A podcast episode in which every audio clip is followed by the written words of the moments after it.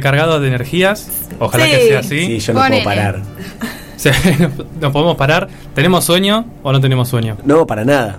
Es como mm, un pasado de rosca. Ah, ok. también está bueno. Es, es una buena sensación el pasado de roca porque es como un poco filtro, muy flashero. Y después te quedas dormido en algún momento. Y sí, ahí como que te apagas de una. Bueno, eh, voy a decir lo que tengo que decir porque si no yo no puedo arrancar. Bienvenidos a esta magnífica transmisión desde la radio pública de Luján. Estamos aquí en el programa Gorlami que hoy promete ser mara- maravilloso. Bueno, dije maravilloso, me fui al 2020 pero no pasa nada. ya No está. pasa nada. Obviamente no podemos comenzar sin antes presentar a nuestro equipo, comenzando por ella, por la persona que nos conduce por los caminos más sinuosos y más gornavinescos, y es ni más ni menos que Lola.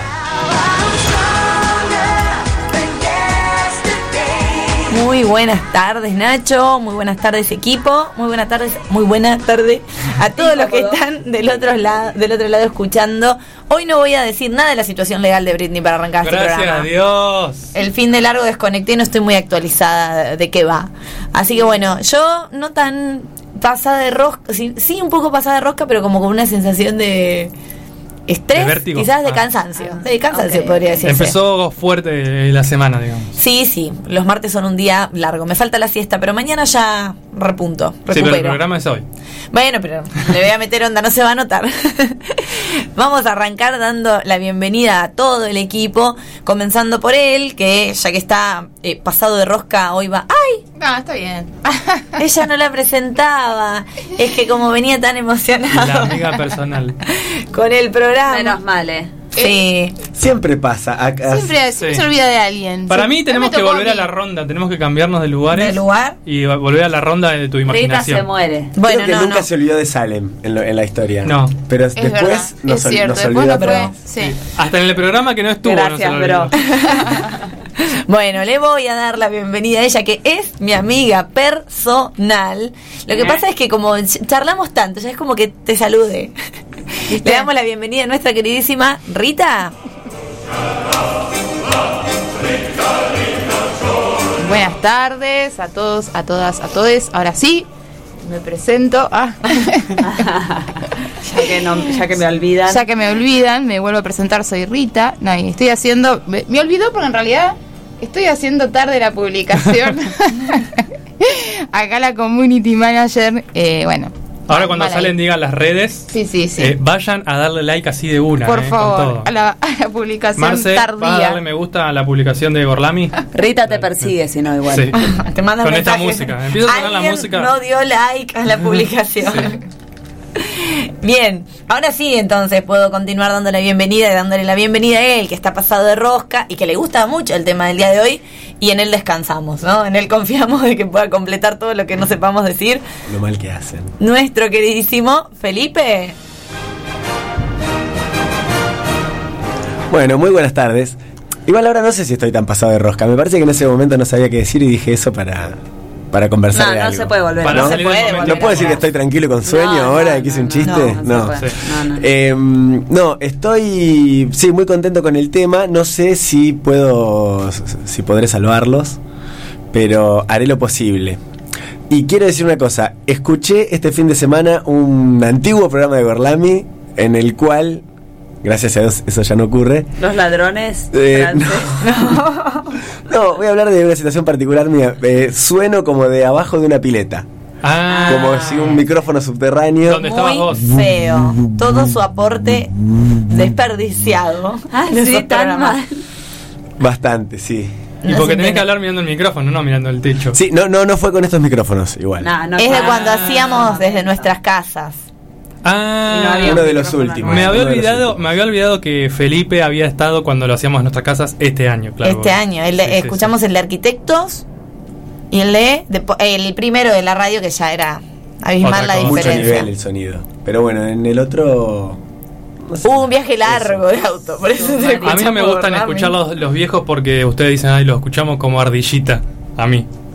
¿Se acuerdan? Sí. Ay, Está tipo, todo un poco más agudo. Y en mi caso, chicos, yo reconozco que un poco ceseo, está bien, pero es terrible lo que Este- se escucha. este Si no le micrófono- jode presentarme. Ah, bueno, ahí vamos, sí, perdón. Vamos a continuar presentando, después charlamos de- del fin de largo. Le damos la bienvenida a ella, de la que nunca me olvido porque es un pilar en este programa. Ella y toda su familia, pilares de Gorlami, nuestra queridísima Salem. Una perra sorprendente, curvilínea y elocuente. Hola, gentes. Buenas tardes. Bienvenidos a, Ah, sí, sí. ¿Qué le pasa? a este nuevo programa de Gorlami, eh, en el cual estoy muy intrigada a lo que sucederá. Que saldrá, ¿no? Igual vini- viniste vestida para la Y ocasión. vine Eso. vestida para la ocasión, Obvio. exacto. Muy bien. Bueno, no me voy a olvidar de él porque ya me lo olvido siempre y ya voy con lo de Rita suficiente. Y sí. Y él es el cerebro, la columna, la médula espinal de Gorlami, el alma Soy el mater. abejo reino. El, el zángano somos. Nuestro queridísimo Nacho.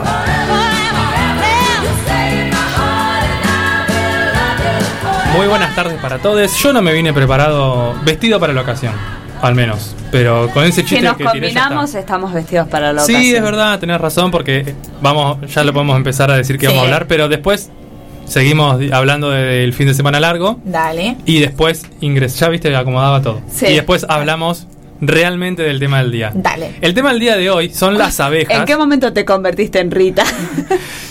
¿Por qué? ¿Por qué? Porque estoy Por organizando todo. acomodar. Por la estructura, amigo, sí. por la estructura. Está bien. Yo igual, yo sé- tengo mucha Sí, estructura, ya lo saben. sí, Pasa que no tanto en el aire. Más por Eh, fuera. Sí. Em, bueno, el tema del día de hoy son las abejas, como aún no pudieron ver en nuestras redes sociales, pero en cualquier momento ya lo van a ver. Y Salen vino vestida con un suéter, que no sé cómo no tenés calor, pero mu- muy amarillo abeja. Es amarillo abeja. Es ese. amarillo abeja. Sí, sí, sí. Y bueno, yo tengo una remera negra que la combinación es blanco y negro, como Acá Flandria. hacemos sanguchito, que yo Ah, estoy de negro. también. Bueno, a- Ahí después nos hagamos una foto de sanguchito Dale. para las redes. Y la subimos a las redes. Dale, dale. Bueno, muchachos, antes de arrancar el tema del día, algo como están, alguna novedad, alguna noticia del fin de semana que les haya impactado. Felipe, ¿qué hiciste el fin de semana? El fin de semana conocí una provincia que no conocía, Mira, ¿cuál? eh, Mendoza. Ah. ¿Y tomaste mucho vino? Muchísimo. ¿Y tu pelo estaba lindo porque no hay frizz? No hay frizz. eh, también, bueno, no hay. Como que no se te secan. o se- Nadie se vio a seca. Felipe hacer una ¿No? seña asquerosa. El, el clima es muy seco, querés decir, Sí. y las vías respiratorias y la mucosidad de las vías respiratorias como que se seca. Sí, sí. ¿Y funciona mejor o no? Wow, por ahí como uno está como medio de Sí, vacaciones, no, todo no. funciona Claro, mejor. depende, pero igual dicen que sí. Con Si dos querés. litros de vino arriba. Epa, ¿Vos cómo? Epa, epa. No, no, me contaron que en Mendoza se toma mucho vino. ¿No fuiste, Sí. tan- no fuiste vos a otro lado? Yo tuve un reencuentro con amigos de Ah. hace 10 años. Ah. Muy bello. Así que lo recontra disfruté porque estamos muy adultos, pero eh, la amistad está intacta. Hermoso. Yo Bello. viajé por primera vez sola a Mar del Plata. O sea, con una amiga, pero manejé yo. Bien. ¿Eh? Una muy buena aventura. ¿Paraste en el, El Minotauro? No, paré solo una vez de ida porque había tomado mucho mate y bueno, no podía continuar. y a la vuelta no paré. ¿Siguen Bien. estando esos pececitos De- de en el Minotauro? En el Minotauro No hay, un ecosistema. Hay un Sí, todo, ecosistema, un hay ¿no es ecosistema que está conformado por algunos peces, una fuente, Aves. Aves, eh, plantas, plantas de plástico y alfajores vencidos. Es excelente, ¿cómo se es llama excelente. el lugar donde hay aves? Hay ahora un coso muy grande para visitar aves locas en Minotauro. ¿Posta? Sí, como para afuera. Sí, Ah, hace que- mucho no van chicos. Hay porque- como unos- Yo la última vez que fui fue en el 2019 Tiene un Ah, y ya no se podía no se podía cruzar el túnel por abajo de la cascadita. No, pero afuera, no del lado, más. del lado donde se momento. come, del lado del patio de comidas. Ahí están los peces, sí. Claro. Pero Ah, siguen los peces, estando. Y del lado del patio de comidas tenés una puerta grande que te invita Ah, pero era tipo a tres de la mañana cuando- Ah, bueno, puede ser que estuviera cerrado. Claro, no. Pero hay como gran... Sí, estaban durmiendo. Claro. Hay varias especies de aves para que uno vaya a conocer. Se nos duerme el ojo. Ay, perdón. Sí, sí, vamos, vamos. vamos. Rita, ¿vos qué onda tu fin de largo? Muy tranquilo, paseando, saliendo con amigas, durmiendo y comiendo muy rico y no pasé a ningún otro lado. Comí Por la mucho. City. Este fin de semana largo comí mucho. Ah, yo no, tranqui. No, yo esta semana estoy para. Yo también, yo también. He comido, he ¿Aprovecharon para mucho. adelantar películas de terror Sí. para la semana? No, sí. al contrario, me atrasé. Ah, Porque como cualquiera. no tenía compu, las que mi amigo Nacho me descarga, me las pone en un drive para que yo me las descargue, no podía. Entonces solo pude ver las que tenía en plataformas. Claro, bueno, pero no adelantaste las de plataformas. No, de- no me avivé de adelantar Ah, las de plataformas. Bueno, ¿Por qué día vienen? de Yo creo que por el 15. Eh, ah, no, yo voy por el día. Pero hoy es ah, estoy 12. atrás, Claro. Voy por el día 12. Yo la del día me 12 ya la dos. vi.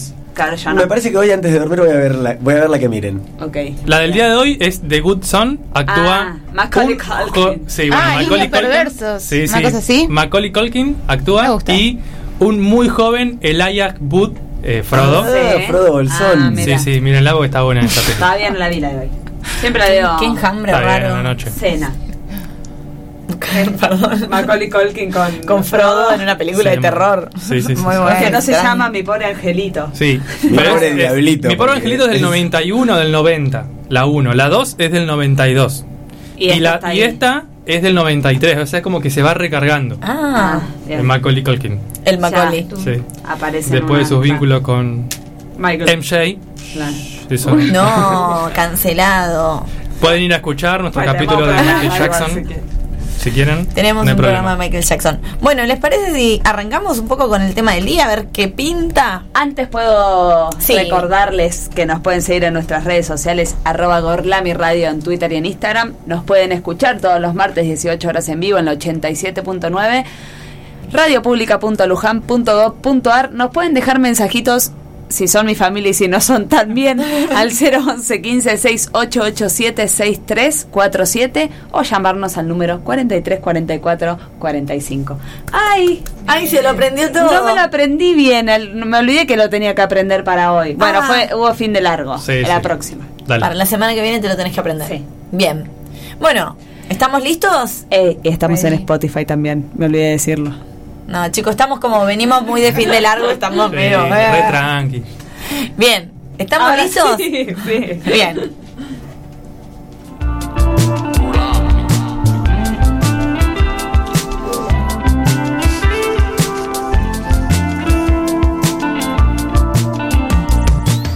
No, basta. Rita ya arrancó peleando.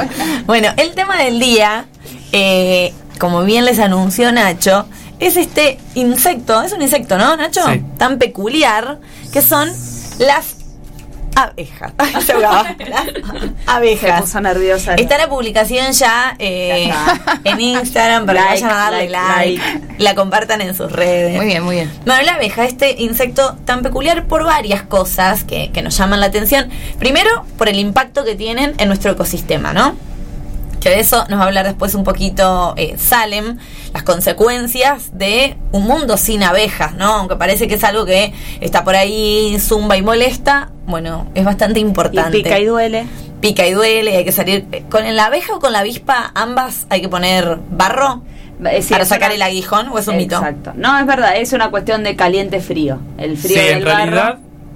Dale, ¿puedo decir algo? sí. En realidad, el barro se usaba cuando no teníamos otra cosa. exacto. O sea, si estás perdido en el medio de la selva y lo único que hay es pasto, ni siquiera tenés agua, te pones como para desinflamar. Pero vos tenés Ah. un agujero ahí que te picó y si te pones barro se te va a meter toda la mugre.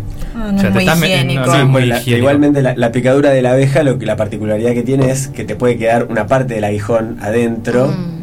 ¿sí? Y hay que tener mucho cuidado porque cuando desprende el aguijón, si uno lo toma con los dedos y lo quiere retirar, Se convierte en abeja. Te clavas en el dedo. no, no Ah. te lo clavas en el dedo, sino que en, el, en la parte, digamos, el, el aguijón es como un embudito. Vos Sí. tenés clavado el aguijón y en la- al final del aguijón un receptáculo con veneno, como una bolsita con veneno. No sé decir la palabra receptáculo, por eso dije Muy embudito. muy bien. Y-. Entonces cuando tocas ahí, ps, terminas de Tirarte darte el- la dosis Claro. en, en la picadura. Y te recontra mil Y duele te da más. más 20, claro. Entonces hay que tener mucho cuidado a la hora de retirar el aguijón. Con una pincita de pilar. O- así, succionando. Succionando y escupiendo ¿Te gusta como-?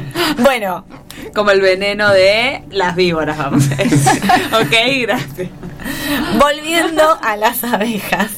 ¿Por qué estamos hablando de la picazón y del aguijón? Porque vos disperso, disperso. pican también. Disperso, fin de semana largo. Bien, bien. Eh, bueno, Este insecto que además de picar, doler y eh, ser fundamental para nuestro ecosistema, tiene muchas cosas que llaman la atención, como por ejemplo esta característica que tiene de insecto obrero, que es como una un factor que tiene en común con las hormigas, por ejemplo, también las termitas. Y el tema que nos llama la atención a nosotros como humanos es su organización para el trabajo y cómo funcionan dentro de una colmena. Colmena que además de darnos la rica miel, eh, si la miramos tiene toda esta Es cuestión perfecta. geométrica perfecta, ¿no? Que habla de una cuestión tan simétrica, eh, tan estructurada, que bueno, un poco sorprende. Ahora, yo les voy a hablar un poquito, muy poquito, de cómo se organizan socialmente, entre comillas, comillas, las abejas, pues estamos hablando de el reino animal y no estamos hablando de los hombres, pero obviamente Abejalmente.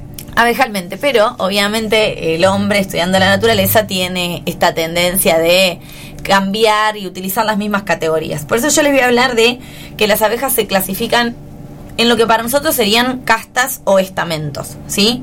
Tenemos en la punta de esa pirámide imaginaria de la organización abejal de las abejas a la reina, que ya acá habíamos, pueden ir tirando datos sobre la reina, pero tiene como principal característica el tema de que es la única que puede reproducirse. Teníamos el dato acá de que con su saliva esteriliza a las demás, o sea, es la única que puede tener hijos en esa, en esa colmena. En esa colonia al menos sí. En esa colonia al menos. Eh, ella es la que pone los huevos en cada celda de- del panal y durante mucho tiempo los estudios sobre las abejas están cambiando. Durante mucho tiempo se creyó que la reina dominaba la situación y que todas actuaban de acuerdo a lo que la reina quería. Hoy se sabe que no es tan así y que de hecho el concepto de reina eh, es un concepto que se le pone en Inglaterra, ¿no? Eh, pensándolo en los fines de la monarquía, ¿no? O asociándolo un poco a la monarquía, pero ahora vamos a ver que en realidad la cooperación que tienen para el trabajo no es tan propio de una monarquía con una reina. Bien, arriba de la pirámide entonces la reina. ¿Algún otro dato para aportar sobre la reina? ¿Algo que quieran agregar? Es el momento. muchos años. Bien, ¿cuántos? Más que las obreras, ¿no? Hay un debate acá. Yo digo Ay. tres. Yo Yo creo que hasta cinco. cinco. Yo digo siete. No, yo digo cinco. Llama y vota. ¿Cuántos años vive la abeja? Bien, debajo de eh, la abeja reina se encuentran las obreras, que además... Perdón, esto de la que me pareció muy interesante, que elige en sus huevos, no, no viene después o no. No, Este, decilo, decilo. Ella puede elegir cuáles eh, huevos van a ser los zánganos, los machos, y cuáles van a ser las hembras que... Porque obreras. si no me equivoco, Nacho, vos que sos más de, de la biología, la abeja reina es la única que tiene feromonas, ¿no? Es la que puede... En realidad, los genes para producir feromonas Sí. los tienen todas las abejas. Claro, pero el nuestro la va, el tiene problema- inhibidos. Claro, se silencian algunos genes y esto también tiene que ver con la alimentación. Eh, la abeja reina no solamente tiene feromonas, tiene otros órganos como más, eh, no me sale la palabra, como más Desarrolla. desarrollados, o de- incluso de hecho es más Es grande más de tamaño es más que el grande, resto. eh, porque se alimenta de eh, jalea real. Eso hace que todas estas cosas de reina se activen. De hecho, si se saca una reina a la reina de una colonia y se la pasa a otro lugar, eh, pueden empezar a alimentar. obrera. Sí, pueden empezar a alimentar a otra abeja con jalea real y eso se Ah, transforma y en la rueda la reina. reina. Me da mucha Bueno. bronca esto que estás diciendo. En definitiva es como que en realidad es reina porque engaña a los Porque demás. tiene privilegios. Claro. Hay democracia. la elige. Bueno. Genéticamente son todas iguales las abejas. Claro, pero la abeja reina tiene determinados privilegios a lo largo de su vida que le hacen tener una calidad de vida diferente. La vida misma. No ¿no? sé. Es la vida misma. ¿Vos qué preferís? Depende. ¿Trabajar dos semanas y morirte O vivir 1500 siete años y parir día. todos los días? No, vivir dos semanas y morirme. Sí. Bueno. ¿No? Bueno, No lo sé. continuamos. Debajo de las obreras, que el dato de color acá es que las obreras son todas descendientes de, de la abeja reina. Obreras que van a ser multifacéticas porque van a ser las laburadoras de esa, de esa colmena. Las que van a limpiar el panal, las nodrizas de esos huevos que se está esperando fecundar, las constructoras del panal, las almacenadoras de la miel, las ventiladoras para el proceso de elaboración de la miel. En un momento tienen que arrancar a letear, no sé cómo, y ventilar espacio, y obviamente las guardianas, las que van a luchar para defender ese panal y por supuesto y ante todo a la abeja reina. Entonces teníamos la reina en la punta de la pirámide, debajo en las obreras, y en el último lugar, ellos, este personaje tan peculiar dentro de la vida abejil, nuestros queridísimos, diríamos para que quede gorlaminesco. lo mira? Ah, no, no te estoy mirando, por favor, no te sientas ofendido. Eh, los zánganos. ¿Qué? ¿Qué? ¿Me los llamás? zánganos que tienen la característica de no tener aguijones, o sea, no poder picar y defenderse, y de que su actividad dentro de la colmena sea hacer absolutamente nada, holgazanear ahí dentro, ser alimentado por las abejas obreras hasta que la reina decida fecundar. Cuando la reina necesita un zángano, ahí es donde O los zánganos pares. van, o unos pares, porque puede, eh, no me sale la palabra, Aparearse. aparearse, gracias, con más de uno en el momento en que decide hacerlo, eh, toma a los zánganos que cumplen su rol y a partir de eso son expulsados de la colmena. Como, ahí te dejo, Dale. como los zánganos no saben hacer absolutamente nada, no son limpiadores, nodriza, constructor, almacenador, ventilador, como el resto de las abejas obreras, el zángano solo vivió de arriba para la reina y cuando ya cumplió con su rol, es expulsado, muere porque no tiene la capacidad de alimentarse o autoabastecerse. Sí. em, no es que todo el tiempo. Ay, ay, ¿Pusiste? Sí, ah, parecía. No, no me estaba volviendo loco. Marce siempre con sus manos mágicas. Em, no es que vos abrís una colmena y siempre hay zánganos. Puede pasar un tiempo donde no haya ningún tipo de zángano y sean todas abejas femeninas.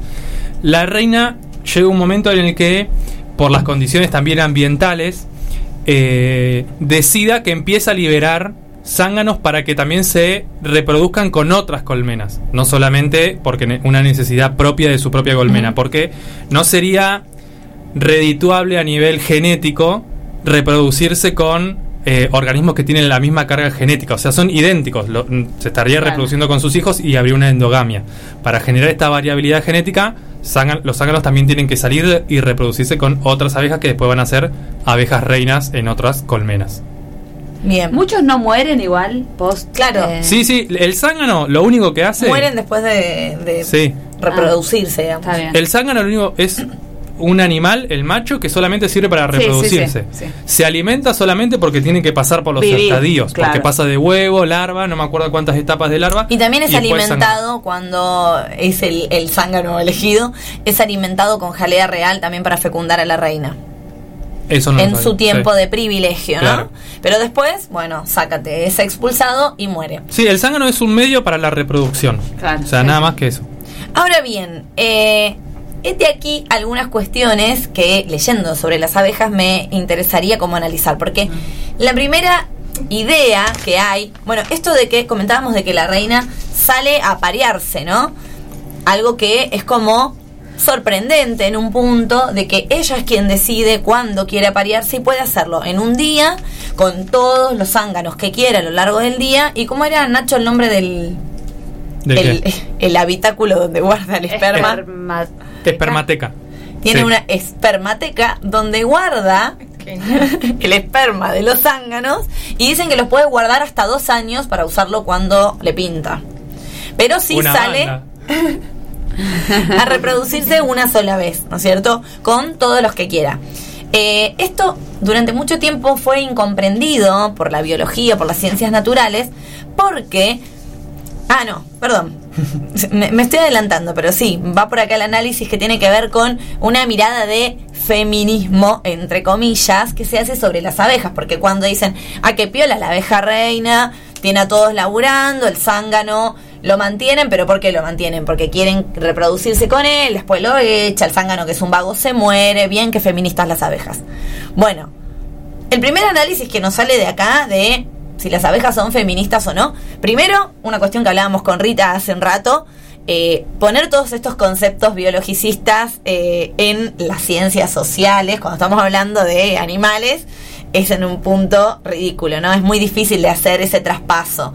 De hecho, los primeros cientistas sociales, como para encajar, ¿no? En el resto de las ciencias, decir, che, somos ciencias serias, lo que hacían era justamente esto, utilizar los métodos de las ciencias sociales para explicar la organización social. Y decían, bueno, eh, qué sé yo, pongamos que la sociedad es como un cuerpo humano, los obreros son los pies, el político es la cabeza. Bueno, no funciona, chicos. Usar un análisis de las ciencias naturales para las ciencias sociales no va. Pero es divertido. Pero divertido. Pero es, es divertido Y- también como decir, esa parte de la sociedad está enferma, hay que extirparla. Claro. Pero es divertido. Y como es divertido y lo estamos haciendo, por lo menos vamos a tratar de hacerlo bien. ¿Por qué en este caso no encajaría el concepto de feminismo? Porque hay abejas hembras dominando la situación, básicamente porque eso en realidad es un matriarcado, pero no es el concepto ni siquiera el objetivo del feminismo, ¿no es cierto? O sea, el feminismo lo que busca es una sociedad igualitaria y en esa confusión caen aquellos que dicen, pero ¿qué más quieren las mujeres? Un mundo donde las mujeres tengan a los hombres las lavando los platos, ¿no? Esa cuestión de eh, la mujer dominando todo y el hombre humillado en el rincón. Nada más lejos de eso de lo que quiere el feminismo. Entonces, en este caso, donde son las hembras las que dominan la situación, sí podemos hablar de una cuestión más matriarcal. eh, no sería patriarcal, entre comillas, en este caso, pero alejado del feminismo, ¿no es cierto?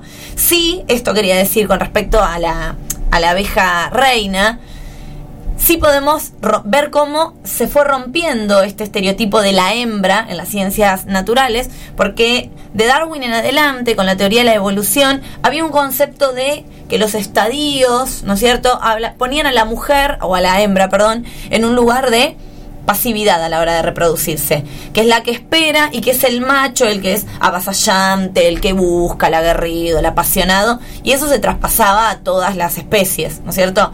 Bueno, en la actualidad, ese mito... de hecho, como que se justifica en las otras especies. ¿no? Exacto, bueno, lo hablamos acá en... Perdón. Los moquillo. machos son así. los- En justicia, eh, cuando hablamos de justicia patriarcal, ¿se acuerdan que hubo un caso que hablaba de que fue como un impulso que no se pudo contener? Desahogo sexual. Claro. El desahogo sexual. Bueno, ese otra vez es caer en este error. Primero traspasar esta cuestión eh, de, de un determinismo biológico a los hombres, que tenemos otras características porque somos seres sociales, y además... eh, Errado porque la naturaleza muestra ejemplo de Exacto. variopintos de distintos tipos. Exacto, totalmente. O sea, es una mirada machista de la naturaleza Exacto. porque tenemos en las especies como las de la abeja, donde es la hembra la que sale a reproducirse, la que utiliza los ánganos como quiere, y bueno, nada. Se rompen ese tipo de, de estereotipos de género, inclusive animal. Sí, obviamente siempre utilizan como una especie que le conviene para el momento Claro, para dar una explicación, olvidándose del resto cuando en realidad la reproducción de los animales, sin, sin siquiera salir a los insectos dentro de los vertebrados, es ultra variada. ¿Se acuerdan que hablé de la víbora esta que se hacía pasar por un macho que se hacía pasar por hembra para reproducirse y que los machos no se reproduzcan? Sí. O después los hay pingüinos, que el los macho pingüinos es el que, que cuida el huevo. también o muchas aves que son eh, monógamas o muchos animales que son eh, polígamos como bueno, que de siempre hecho, se para, usa para un gran sector de la sociedad trata de, eh, no sé, como criticar en un punto, defenestrar lo que tiene que ver con diferentes orientaciones sexuales, como puede ser la homosexualidad, ateniéndose a cuestiones de determinismo biológico. Claro. Sí. Y la naturaleza también nos demuestra que hay diferentes tipos de relaciones entre las especies. Bueno, ¿se iban? Seguí. No, no, Por- sí, sí, podemos. por las ramas. Pero, ya que no debe hacerse, pero es divertido comparar esto con las ciencias sociales, sí encontré varios artículos que pueden hacer algunas alineaciones entre el funcionamiento de las abejas, no el feminismo, pero sí el comunismo o socialismo. Y acá eh, voy a empezar a comentar un poco por qué. La primera cosa, o sea, la primera afirmación particular que tienen varias, eh, varios investigadores sobre el, mundo de la abeja es que las abejas si trabajarían, eh, si trabajaran de manera individual, como propone por ejemplo un sistema capitalista, fracasarían inmediatamente y de- además pondrían en riesgo a la especie. Que un poco no está tan alejado de lo que hace el hombre pensando en su propio interés y cómo nos afectamos como especie y nos perjudicamos los unos a los otros. Sí, igual, como para no seguir con este hilo de decir, ah, porque en la naturaleza funciona bien, a nosotros No, también. bueno, desde ya. La, la abeja está evolucionó para vivir en colonia. Entonces, eh, Nos falta evolución. sacarla de ahí, claro. No, sí, Sí. con una evolución quizás sí podría vivir individualmente, pero como que necesita un cambio en la en el comportamiento, en Claro, la sí. morfología. Bien, necesitan trabajar de manera colectiva para sobrevivir. Segundo, quienes sostienen y quienes le dan el éxito al funcionamiento de, de la colmena son las abejas obreras, ¿sí? Que no viven en una situación de división del trabajo, lo que sería división del trabajo, sino que son multifacéticas y pueden cumplir diferentes roles y cubrirse unas a las otras. Y eh, el concepto errado de que la abeja reina, porque es la única que es fecunda, eh, está en un rango de superioridad, en realidad lo que dicen es que la, la abeja reina, siempre estoy al borde de decir oveja, la abeja reina también es una abeja obrera y que en realidad es una abeja obrera elegida por las otras para dirigirlas y para ser la encargada de fecundar y reproducirse, ¿sí? Pero se puede decir como que la abeja reina representa lo que sería la clase obrera empoderada, ¿no? Todas las abejas obreras eligieron a una que está en ese lugar representándolas. Eh, tampoco se considera, eh, esto en términos ¿no? ultra sociales ¿no? y como muy específicos, que la abeja reina sea una desclasada, ¿no?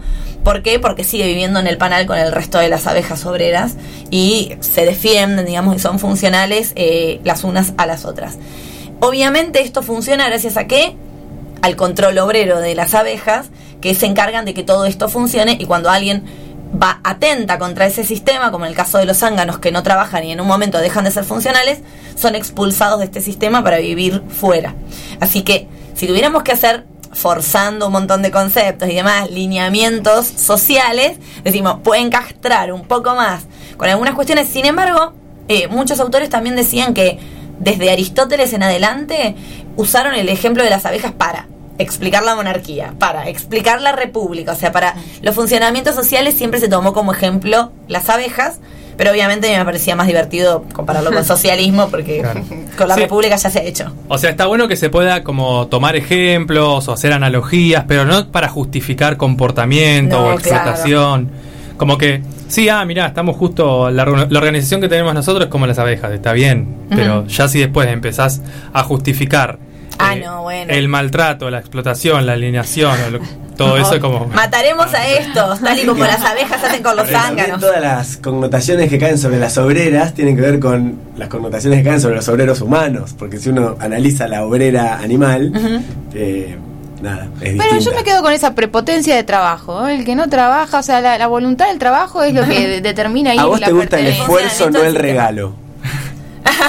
Igual la decir, En el palabra... caso, en el caso de ¿Sabes las que sí? abejas, eh, las que están eh, como terminando su vida, las que llegan ya en su momento final, son las que se arriesgan por las demás y son las que van a hacer como el trabajo peligroso que tienen Ah. las abejas de salir a buscar o proteger fuera de lo que es la colonia, porque si exponen a las abejas jóvenes a esto y les pasa algo, mueren o y no, no vuelven, la colonia no funciona, cae. Claro. Entonces son estas últimas. Y una vez que ya terminan su trabajo de todas estas etapas, como decía Lola hoy, de eh, limpiar, nodrizas, obrero y todo lo que sea, van y mueren lejos de la colmena, de la colonia, porque si no serían una carga para las demás. Se jubilan. Y no, y no. Y si mueren dentro de la colonia, las mismas abejas se encargan de sacar su cuerpito fuera. Entonces, como que vos no te debes morir ahí. O sea, si morís ahí, hiciste algo mal. Claro. Tenés que Bueno, de hecho, la abeja reina, también cuando están las últimas, elige un par de obreras y se va, en esto que se llama el enjambre, se, se va y abandona ese colmenar cuando ya ella siente que no está para la función y después ahí sucede la elección de la nueva reina, que también es algo muy divertido. No sé si vos, Felipe, lo vas a contar eso. Oye, ¿O no? ¿Qué cosa? Lo de la ¿Qué le pasó a, mi- a mi amigo Javier en- con el tanque de la casa? De... ¿Lo querés contar? No, yo decía lo de la elección de la nueva reina, por eso me lo contaste. Sí, pero lo tendría que volver a chequear. La elección de la, de la nueva reina que en distintas celdas Hacen cuartos oscuros. que se, que se llaman realeras es donde van incorporando jalea real para alimentar a las, a las distintas reinas. Y entonces a veces forman más de una reina y quedan ahí como dos casi reinas o tres casi El reinas que van a las piñas. Ah, y la más fuerte expulsa A la las- o- ay, a las que... una vida muy a- fea, a ¿eh? las falsas reinas. Todo es y obviamente mueren ahí. Yo siempre me las imagino como y, la- abajo de la... y, que las la y la lluvia. sacan porque no tiene que molestar. Exactamente. Entonces, como que se apuesta a distintas celdas, ¿no? Que van alimentando con jalea real y de ahí va a sal- van a salir varias reinas que después se disputarán el trono. Y, y para que se entienda, y yo lo, lo leí, me pareció bien, como que el trabajo de que cada una tiene cómo saben que tienen que hacer cada cosa es parecido a cuando el cuerpo se enferma y, tiene, y tenemos fiebre o se inflama. Así reacciona una oveja. Una oveja. Una oveja. Alguien lo tenía que decir. Una oveja. No es tipo, bueno, uy, bueno, hay que trabajar, sino. O como B-Movie, que van a la no. universidad y se gradúan en. Se gradúan. Ay, no la no vi. vean B-Movie. Si quieren saber cómo funcionan las abejas, No vean eso. vean B-Movie. Véanla porque les gusta. Ah, ¿es muy mala? No, no, no, No, no, digo, no, no, nada es que no, un ejemplo a lo que dice de las abejas. Ok, bueno, ese fue todo mi aporte por hoy sobre las Muy bien, abejas. Bien, muy bien, Muy muy, bien. interesante. Eh, me gustaría que alguno de ustedes diga charlando, pero no sé cuál. Eh, y a mí me retaron, yo no voy a hablar. Yo creo ahora. que tenemos que decir. Bueno, ya está, ver. decidió la abeja La reina. abeja reina ya lo dijo. ¿Soy acaso un zángano? Te toca y Ah, yo lo que morirás. quería decir es que los nombres de abeja, de abeja reina, abeja obrera y zángano se lo pusieron los seres humanos, o sea. Claro, obvio. Tampoco es que era un poco obvio, lo- no, pero lo quería aclarar. No, pero que está bien. Como si se parecen a un obrero es porque nosotros le pusimos el nombre Claro, a sí. Vale la aclaración porque lo naturalizamos. Claro. Como si fuesen también categorías animales. Exactamente, la clasificación la hace el ser humano. Eh, bueno, yo voy a contarles algo muy interesante. De todo en las abejas es interesante. Ah, iba a decir algo más de la, de la jalea real. Porque la jalea real la usan para alimentar a todas las celdas durante tres días. Solamente las que van a ser después abejas reinas. El tío Nacho. Claro. siguen siendo alimentadas a jalea real. Al resto de las de las celdas de, Ah, con sí, sí. larvitas las las van alimentando con jalea real que se las empiezan a rebajar con polen. Claro. Les van mechando ahí un poquito de polen. Como la y, nafta, con agua. este, exactamente. Eh, pero bueno, nada, ese dato. Eh, no, la danza de las abejas es lo que traigo para compartirles. Es un sistema de comunicación animal que usan las abejas para transmitir la dirección y la distancia de la fuente de alimento. Dirección. Ah, no, no, que te corra el brazo del micrófono. y distancia Ahí, ahí, no llega. Ahí de la fuente de alimento. Ahí está. Em, para transmitir esta información, las abejas recurren a una serie de desplazamientos y movimientos que sus compañeras observan e interpretan. Voy a tratar de describir la danza de las abejas. Yo voy a intentar bailarla, pero nadie me va a ver. Una abeja sale una mañana, recorre un poco el campo, muy bien, y de pronto encuentra flores. Y dice, eso, eso me sirve. Encuentra, entonces, en- Messi. encuentra eh, las flores donde va a estar el alimento para las abejas y todo lo que necesitan para el panal. Y dice, ah, mira qué cantidad queda acá. Le voy a avisar a las demás que vengan. Es un, buen, es un buen lugar. Exactamente. Pero como la abeja no sabe pegar un grito, Eso es un mosquito, quiero decir. Perdón. ¿Dice ruido de abeja? Ah, mira. A ver, Ruido. es un enjambre. Sonido. claro, son muchas. Entonces, la, la, la abeja lo que hace es ir hasta el panal, ver dónde están sus compañeras, sus amigas, y comienza a hacer un 8 horizontal. Mientras va haciendo este 8 horizontal, mueve Sí. el abdomen de izquierda a derecha, El meneadito. lo que se conoce como meneo. Un infinito, podemos decir. Un infinito con meneo. ¿Eh? Así, con las alitas así. Va ahí bzz, bzz, y mueve de izquierda a derecha el abdomen. Con esto lo que indica es el ángulo con respecto al sol en el que se encuentran las flores, es decir, para qué lado. Y los movimientos del abdomen, la distancia. Cuanto más movimientos de abdomen hacen, más lejos quedan las flores. Ok. Y después se va moviendo con respecto a la... Entonces, dirección y distancia con este 8 No hacen tipo el y frío, este... frío, caliente. No, no, por ahí, por ahí, por acá, por allá, por dónde. ¿Qué ocurre? La abeja que encontró estas flores hace esta danza y sus hermanas, porque son todas hermanas, Son ¿no? dos, sí. y, y sus hermanas lo que hacen es empezar a bailar con ella la misma danza con la finalidad de que todas las obreras aprendan dónde, ¿Dónde están está? esas flores Ah, muy bien. y a laburar. Eh, Pues si a la que lo encontró le pasa algo, no tenemos. claro, La sí. información. o si justo Están haciendo el bailó. backup. El backup de la información. Exactamente, así pueden todas aprender a dónde tienen que ir. Igual, Eh, vos dijiste que ah, dicen el ángulo con respecto a donde está el sol en ese momento. Sí, O sea, como que tienen que salir bastante rápido porque pas- se mueve el sol y cambió. Claro. baile, ¿no? Cambia la danza en ese caso. Exactamente. Más o menos saben ellas. Sí, saben. No, por eso, tiene que ver, o sea, el, el sol cumple un factor porque las abejas se guían un poco por, por el sol. por el sol. No sabe cuándo es de día y cuándo es de noche.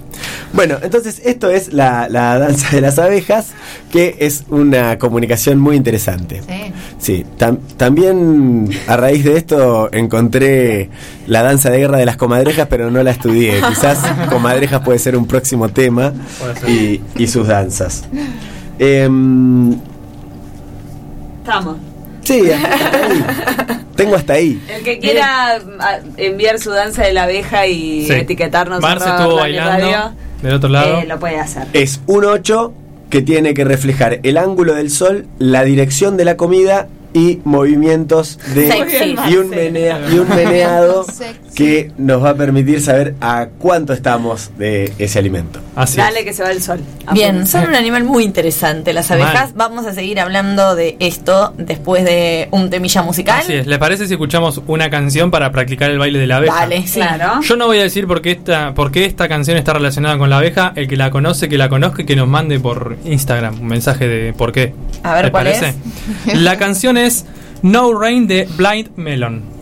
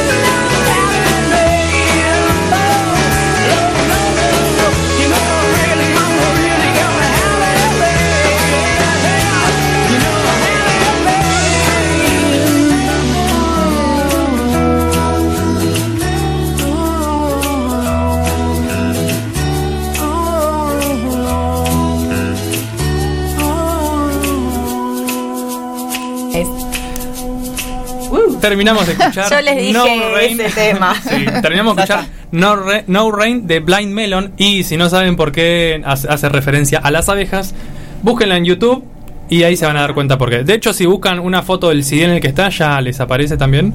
Pero bueno, en particular, esta canción eh, tiene algo misterioso y abejil en su video. Bien. Vamos a continuar hablando de abejas, que vamos, está bueno porque todos vamos sumando cosas que escuchamos, que leímos, como que es un animal muy curioso. que Sabemos más de las sí. abejas de lo que de creíamos. lo que creíamos, totalmente. Y ahora, esto estoy segura que no lo sé, pero ya me interesa el titular. No sé, no sé. Rita nos va a hablar de las abejas y los mayas.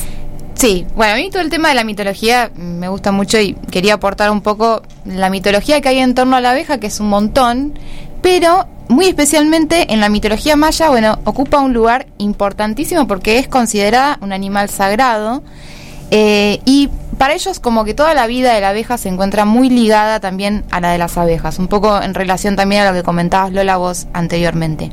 En Yucatán, la península de Yucatán, eh, esta abeja sagrada se llama abeja melipona, eh, que es un tipo de abeja que no tiene aguijón, eh, que es sumamente pacífica, no pica, eh, y que además estaba completamente domesticada y producía un tipo de miel diferente que era usada por los mayas como, fíjense, como moneda de cambio. Eh, así que era básicamente el pilar de toda la medicina maya, la miel de esta abeja melipona. Bueno, de hecho, hoy en día se usan muchas propiedades de esta miel para elaborar medicamentos y, y productos cosméticos porque dicen que tiene propiedades bactericidas, cicatrizantes, descongestivas y además ayuda a reforzar todo el sistema inmunológico y también a producir eh, glóbulos rojos, o sea que también ayuda al sistema circulatorio. Y embellece el pelo. Todo. Todo. Bueno, en la mitología, estas abejas meliponas es muy linda el mito. Consiguen la miel directamente del cielo. Dice que hay, bueno, varios mitos y dibujos de estas abejas que dice que ellas como que escarban un hueco que llega al cielo en donde están los dioses de la lluvia que tienen una especie de canoa llena de miel y lo que hacen las abejas es subir al cielo y pedirles a los dioses gotas de miel para los hombres, ¿no? Dice que luego de este regalo generalmente los dioses hacen llover. Entonces, digamos, para ellos la miel es una miel sagrada, son gotas regaladas por los dioses, eh, y las abejas también son directamente como las intermediarias entre los hombres y los dioses.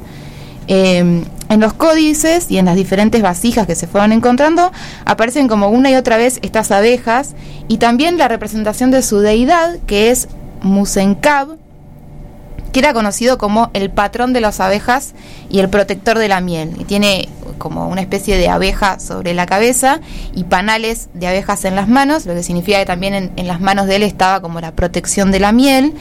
Eh, y estos panales eh, de, la de la abeja melipona, almeja, a cada uno le tiraba, una- le tiraba un animal Oh, distinto. me estoy quedando sin opciones yo, ¿eh? Para tirar.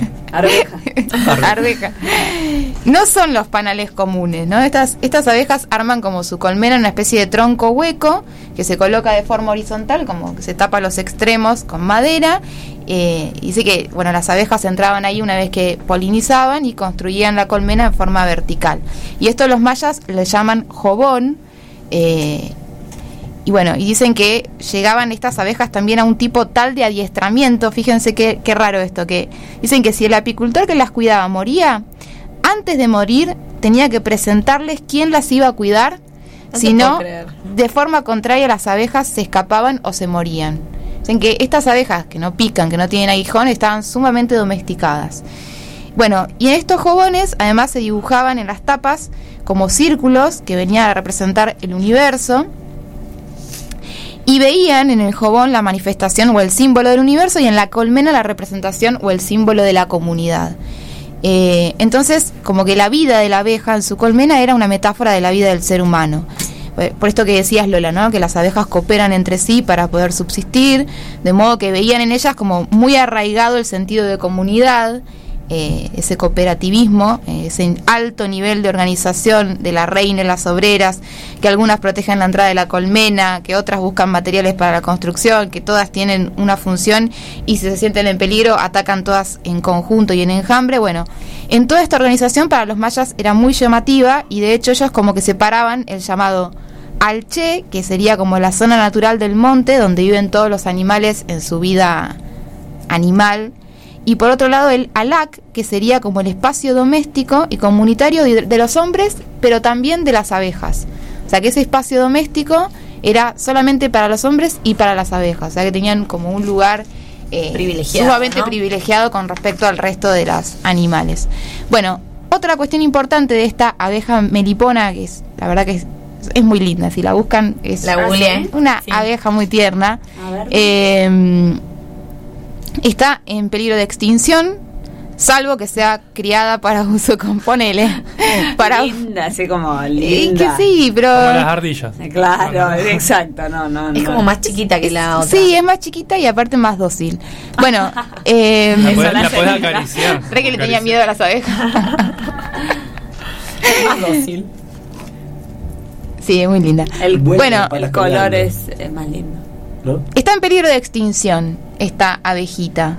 Salvo que sea criada para, para usos cosméticos y comerciales, todo el hábitat natural está siendo obviamente deforestado para los usos agrícolas, lo que trae también, bueno, las, la escasez eh, de las fuentes de néctar, de polen, de resinas, de ceras vegetales, que son lo que cubre todos los requerimientos nutricionales de estas abejitas.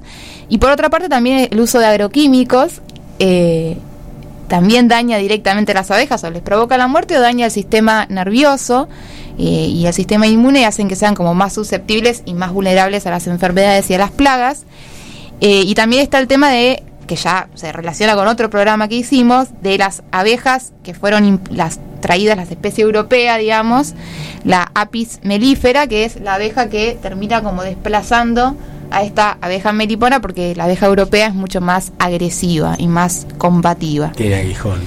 Y sí, ya desde Bueno, ahí. así Igual no que- me imagino una, dos, un par de abejas de especies distintas luchando y clavándose el abejón entre ellas. No, pero sí como que se van desplazando. Claro, no, no peleando entre sí, sino como este Le lugar es mío. y- Claro, van marcando el territorio y la abeja melipona Yo se queda me sin. imagino ahí culito con culito, tipo. Tum, tum.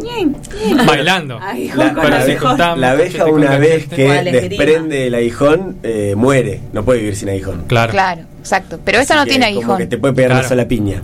Pero ataca mordiendo. El que Ah, pega mira. primero. Ah, pero este corta. No te lo deja. Claro. Bueno, Pero son menos, o sea, tienen actitudes menos agresivas. Claro. Porque no Sí. va tanto a la lucha. No, y muerden todas juntas.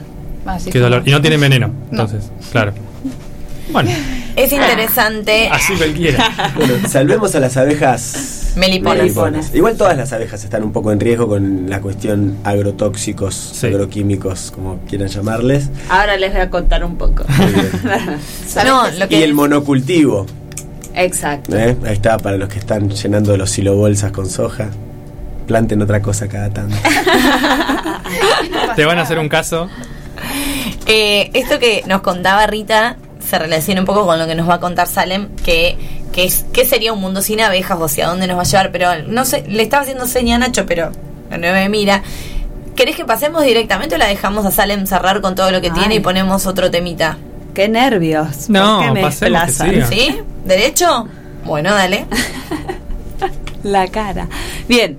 eh, esto de que hablaban de todos los peligros que ocurren con las abejas meliponas, le pasa a la mayor, a todas las abejas, digamos, de por qué se pueden extinguir, ciertas especies están en extinción. Yo les voy a contar de este, de esto que anda dando vueltas de Kepa, que dicen que si se extinguen las abejas, nosotros no duramos nada en el mundo. Para empezar, esta frase de eh, que el mundo se acabaría si las abejas no existiesen, se la, se la atribuyen a Einstein. Mira, un visionario hace Sí. mil años. Pongan, igual, créeme porfa, porque no estás capaz de decir, che, sí, la dije yo. La frase sería, "S- las abejas, eh, la vida sin las abejas sería un desastre global, al hombre solo le quedarían cuatro años de lucha. De lucha. De lucha De lucha. directamente. No de vida, como decir que una buena vida. no, sino no, que de es- lucha. Es una lucha. Entonces, eh, Un esta es como la, pri- supervivencia. uy, lo principal sería esto. Eh, decir, bueno, se extinguen cuatro años de lucha para la humanidad, para sobrevivir y ya. Eh, como para introducir, en el mundo existen 1.400 millo- millones de especies de insectos por persona. Sí, o sea, Ajá. insectos por persona, perdón, no especies. Dentro de todas las especies, 1.400 millones por persona. Y todos eh, todas esas especies y todos esos in- insectos se necesitan para este equilibrio del ecosistema. ¿Sí? Eso es como en general. Basta de tirar raid. Hay, ma- exacto, porque hay más de un tercio de esta población de especies que está en extinción. Y que está, entonces, fíjense, pues si Einstein lo dijo, chicos, Es así. estamos cerca. Eh, Yo quiero decir una cosa, que en el frente de mi casa, o sea, en el frente de mi casa, adela- adentro del terreno de mi casa, tenemos una, mm, una lavanda que se llena, bueno, ustedes fueron, Sí, justo yo ustedes cuatro fueron, Sí. que se llena de Llena de abejas. abejas. ¿Y, no, la- ¿Y las matás? No. Ah, menos mal. Yo no las mato tampoco. Mato la lavanda. Si hay algún problema, se- matamos a la lavanda y listo. Y listo. Ah, pueden plantar más lavanda si quieren, que eso, Miren. salvo que sean alérgicos a las abejas. O a la no lavanda. o a la lavanda, sí. ¿Hay gente alérgica a la lavanda? Y debe haber, hay gente alérgica a Tengo todo. una lavanda Sí, en verdad. casa, pero no logro que me florezca Es di- demasiado. o, florece y. No o tengo abejas, No yo. Claro, ¿ves? Es eso. punto. Es más, no sé en qué época debería haber florecido mi cepillito, pero ahí es donde se me llena de abejas la casa. Ah, ¿Ubicás el cepillito? Sí. El que es como para Limpia limpiar. tubo. Limpia Sí. tubo. El rojito. Ese. Sí. Ese se me llena de abejas, pero no ha florecido este año. ¿Vos a la lavanda la querés? Sí. Ese es el problema. La lavanda necesita ser ignorada. Ay, Sí, es verdad. Es cierto. Conozco mucha gente que dice, no me crece, yo le, le- le hablo, la cuido. Sí. Yo, la- yo la Ignora. pobre planta. Vos tenés La una lavanda impresionante. Por eso. Cuanto más la odio, más crece. Rita es una ignoradora serial de la banda. Totalmente. De todo ser vivo, en general. Pero no las mata, permite vivir, eso es lo importante. Bien, exacto. Bien. Bueno, eh, tenemos a los himenópteros, que es una categoría donde entran las abejas, también las avispas, hormigas, todo. Que, y es uno de los grupos más afectados dentro de este tercio de insectos que están en peligro. Eh, todo esto, chicos, eh, lo saqué de la página Oficial de National. Geographic, sí, la revista Science, es todo prueba, Chequeado. nada de creerme, porfa, salvo lo de Einstein que ellos mismos decían, bueno, no estamos como muy seguros de que Einstein haya dicho eso. Bien, eh, el, y, en, y en general el equilibrio de, de- de la vida de todos los seres De los ecosistemas en general. depende de los, de los insectos eh, polinizadores, ¿sí? Que serían en este caso las abejas. Las abejas. Eh, ¿Son las únicas especies? No. no, no, no, no, no, hay un montón. Polinizadoras, Sí. hay un montón. Pero es la No. que más es la que más impacta en la, en la vida humana la polinización de las abejas. Exacto. Y supongo que también por la población abejal que hay en el mundo. Voy a buscar insectos polinizadores. Bien, eh, en, el, en el planeta directamente existen al menos 20.000 especies de abejas. eh, dentro de ahí tenemos las, 20.000. las de La, mayas. la melipona. Eh, hoy leyendo datos de abejas, leí que dentro de una colmena hay 20.000 abejas mínimo. wow. ¿Cuántas abejas hay por colmena? Yo leí que para que con ocho abejas Ah, haces una escarabajos, esos tengo. Mariposas, qué boluda. era, Avispas. obvia. Razón, o sea, Avispas, polillas, mosquitos. rompés, cu- ¿Cómo? vos le das con el palo al- y es como mi pobre angelito. No, como No, la de mi, primer, beso. qué horror Pará. esa Dios. película, Ah, hija de mí. mi primer beso No es la anterior, conocen, juntando mi primer rabia beso. Macaulay Culkin. Película Claro, y las hay Sí. porque es una película para niños. Sí, es traumatizante. Acabo de darme cuenta por qué le tengo miedo a las abejas. Era de Yo también, ¿No la yo- viste? No, No, la no vi. la Pero viste. yo te la conté. La vi hace Sí, poco y la lloré. Sí, yo lloré cuando Yo la vi. lloré cuando me la contó. Pero yo la lloré, yo la lloré. Yo lloré con esa película de adulta. Yo lloré ambas. Hace poquito. no sé. Niñita y adulta. Porque la enganché en la tele, ay, esta peli que me recuerda a mi infancia, la miraré. Bueno, No. Es que creo que para muchos, como el primer acercamiento a la muerte traumática, Es es, esa esa, película. Porque sí. antes por ahí Bambi, viste. Pero Bambi es traumática, pero es como que está un poco más. Sí. yo no vi Bambi, por ejemplo. Ah, bueno. Ni El Rey León. Eh, Pero el rey. No, bueno, Mi sí. pobre angelito. Bueno, pero no le, no le da un, Mi primer un beso es piedrazo anterior. a un nido de abejas. Sí, se le caen los Se anteojos. caen- Como nido. Y él era. Como nido. ¿Qué estamos hablando? y él era alérgico, además. Y era alérgico encima. La catástrofe. Impensado que muera. Bueno, perdón. Ah, ¿Les parece que escuchemos un temilla antes de seguir y, y finalizar con este tema? Bueno, ¿Les parece? si, no, si no te parece, no. Decinos la verdad. me parece. Dale. Bueno, vamos a escuchar el rock de las abejas que no podía faltar de Patricio Rey y sus redonditos de ricota.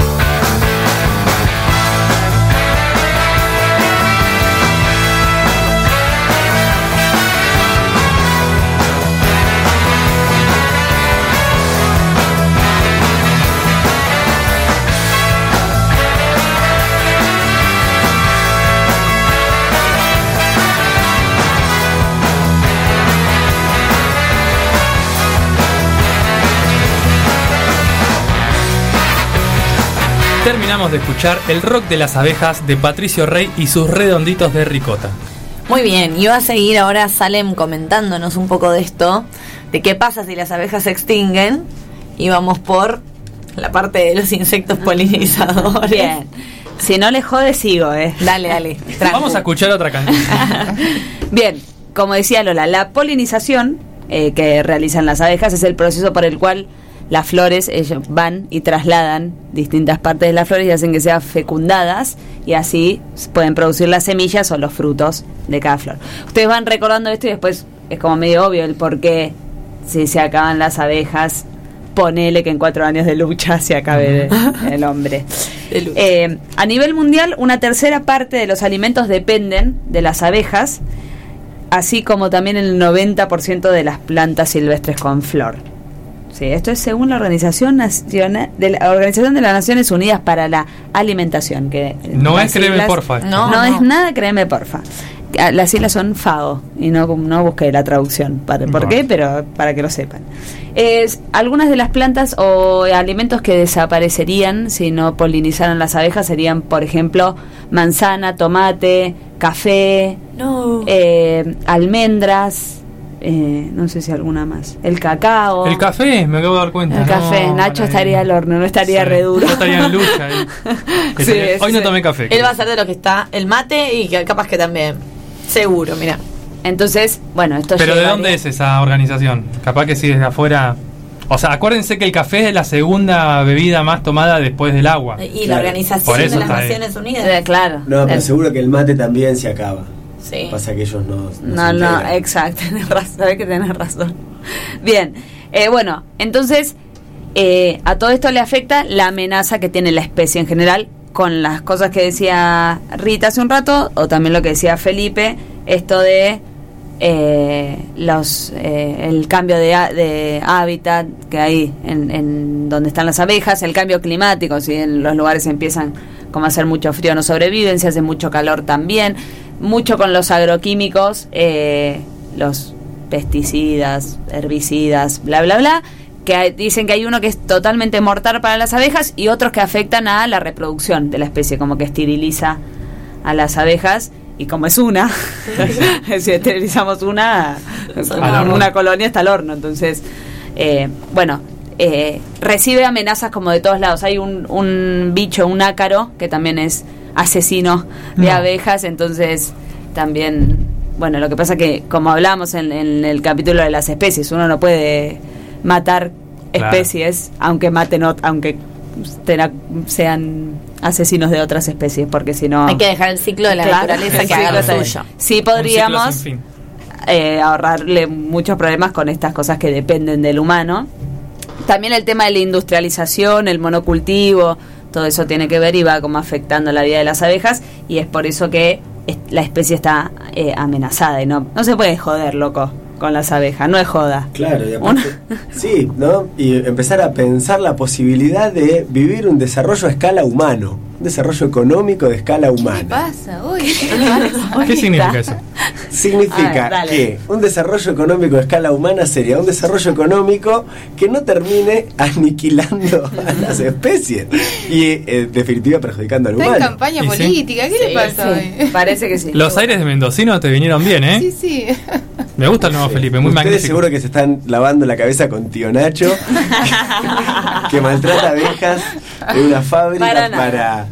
Para, que estar tan reluciente. Jalea Hay que ver. ¿no? Si esto, si la producción de miel le hace mal a las abejas. Estaba pensando en eso. No, ¿O las no? abejas tienen que producir sí o sí. De hecho, Sí, les no, Igual sí se le saca miel, o sea, la miel es el alimento de las abejas. O sea, Sí, la base de alimento. la alimentación es, es miel, Es la miel. que puede tener sus derivados, ¿no? Pero No es que lo ella- principal es eso. si Porque le para mí lo, lo común es que comen florcitas y hacen miel para el, el humano. Es como el pensamiento general. Claro. Y no, ellas producen su alimento. Ah, comen miel, exactamente. Bueno, y es esto, digamos, la polinización hace que tengamos más flora y más eh, frutas y todo para la alimentación. Y no solo, perdón, no es solo directa para el humano, sino mucha alimentación que también es para anima- animales, Animales. de consumo humano. A eso iba. Si esta afecta a los animales, a casi todos, y eh, eh, si afecta a los animales nos va a afectar a nosotros. Esto es como recordar la cadena alimentaria de la Sí. escuela Exacto. primaria. Sería como esa cadena que llevaría a que no podamos sobrevivir más de cuatro años luchando, si no existirían las abejas. Bueno, muy interesante ahora- todo el aporte de las abejas, Que ¿no? cuente la anécdota del, de las abejas, del encantador de abejas. Ah, Ah. sí, mi amigo Javier nos seguía mucho por Twitch, ahora creo que lo perdimos. Eh, Javier, si estás ahí, envíanos un zumbido. mensaje. Sí, Por Javier, MSN. o, o podés llamarnos al 43, 44, 45. Sí, porque el otro es muy largo. Eh, en la casa de mi amigo Javier, donde está el. O sea, en la calle, donde está el medidor de gas, que tiene una tapa de, como de material, eh, apareció todo cubierto de abejas. Toda la pared llena de abejas, lleno, lleno, lleno, lleno de abejas. Y eh, no podían salir a la calle porque les daba miedo, había un, un verdadero enjambre en la puerta. Así que alguien conocía a un señor que conocía a un señor que vino en bicicleta Muy loco esto. con una caja de zapatillas vacía abajo del brazo, Ay, Dios. abrió la tapa, retiró la reina, la puso en una caja. Así con la mano. Con la mano, sí, sí, sin nada. sí, ni siquiera vino a Sin protección. Con el- trajecito el de bichero apicultor, en el- nada. la cara. Ahora, ¿se podrá distinguir fácilmente la abeja reina entre las otras? Sí, es bastante, gigante la abeja sí. reina, sí. Es muy grande. Ahí está el zumbido de Javier. Eh, la colocó en la caja, se subió a la bicicleta, se fue y con él todas las abejas se La, retiraron. la tenía un ala apuntando con un arma y decía, si no se van, la mato. Yo creo que eso sería como... No, y el hombre, eh, el hombre, o sea, yo esto lo vi porque Javier lo filmó, pero el hombre con mucha calma hizo todo, sumamente relajado, se metió entre todas las abejas, ninguna. Nadie le hizo Nadie nada. lo picó, ¿Y por qué será que a veces pican y a veces no? te, te sienten. No. Hay que ver si se sienten amenazadas o no. Sí, se me hace que... El movimiento así decidido, Claro. firme y. Sí, y en realidad la abeja no ataca por sí sola, claro, es cuando vos, por ejemplo, si te pican... Das a los manotazos porque tenés una abeja Sí, alrededor. si te acercás al panal... Viste y- que dicen, si te quedas quieto, vos quédate quieto y Claro. se va. Como el, de- Sí. como el tiranosaurio rex. Si te acercás al. si, te, ace- si, te, si te acercás al panal y pones en peligro el panal, sí te van a picar. Claro. Pero si vos estás caminando por ahí y la abeja te ve, no dice, Como ah, mi primer Como, vez. como mi primer beso. Claro. ¿Qué hiciste? Claro. ahí está. Tirándole piedras al panal. O salvo, como hablábamos hoy, que hay muchos animales, perros, por ejemplo, hay muchas fotos de perros que te los comes porque tienen toda la cara inflamada de que se comieron una abeja Sí. y quedaron. A, a Dora, afectados. a Dora, mi gata, le quedó una pata mucho más grande, después se le desinflamó, pero era muy gracioso verla con una patita ínfima y una gigante. Picada por una abeja. Mano de Hulk. Sí, picada por una abeja, sí. Bueno, yo hablando de mi lavanda y de mis abejas, voy a contar de mi perro, que mi perro adentro de mi casa, Funky se llama, es muy lindo, Funky. Es muy lindo. Eh, Le adentro de mi mandamos un casa, saludo que seguro nos está seguro no está escuchando, y si no lo hacemos escuchar después por Spotify. Eh, adentro de mi casa, si hay alguna mosca o algún mosquito, intenta cazarlo. Ah, el pero mío afuera, también. adelante, a las abejas, ni se le acerca, y nunca le picó nada. Ah, mira, mi perro No todo las el día está con los insectos ahí. Tic, tic. Te voy contra la ventana. Cae el perrito porque quiere atrapar una mosca. Mi perro huye de todo, así que dificulto que vaya detrás de nada. bueno, eh, hemos aprendido bastante sobre las abejas. Sabíamos bastante más de lo que creíamos. Igualmente es un universo como Y hay un montón de cosas que no dijimos y sabemos. Sí. Abejas Sí. asesinas. Eso es otro tipo. Eso es otro. Uy. otro tópico. Otro Sí. tópico. Casos de asesinados por abejas. Podríamos hacer. Yo vi un par de eh, documentales en Animal Planet de abejas que atacan a los seres humanos y que en general la, la historia triste que tiene que ver con mi primer beso es que eh, los niños más chicos, o sea, cuando niños y niñas, cuanto menos cuerpo tiene, cuanto menos peso y menos volumen, Más se mueren. son más es más claro, es más peligroso porque es una relación de cantidad de veneno que te inyectan, sacando las personas que son eh, Alérgicas. alérgicas. Hay personas que son alérgicas que te pica una y listo, dos, te agarra un shock anafiláctico y Fuiste. la quedás. Pero eh, a una persona adulta, si mal no recuerdo, le tienen que picar 500 abejas para que el veneno sea lo suficientemente eh, concentrado para matarlo. Pero si en un panal hay 20.000, Sí, no, no, olvidate. Sí, juntan 500 enseguida. Al toque. Eh, Hacen la danza y salen. No es Un joda. zángano, descartarlo, igual tenés que ir como Sí. descartando un Sacar par de los números. zánganos. Bueno, muy bien. Vamos a dar por cerrado entonces el tema del día, que nos hemos instruido bastante.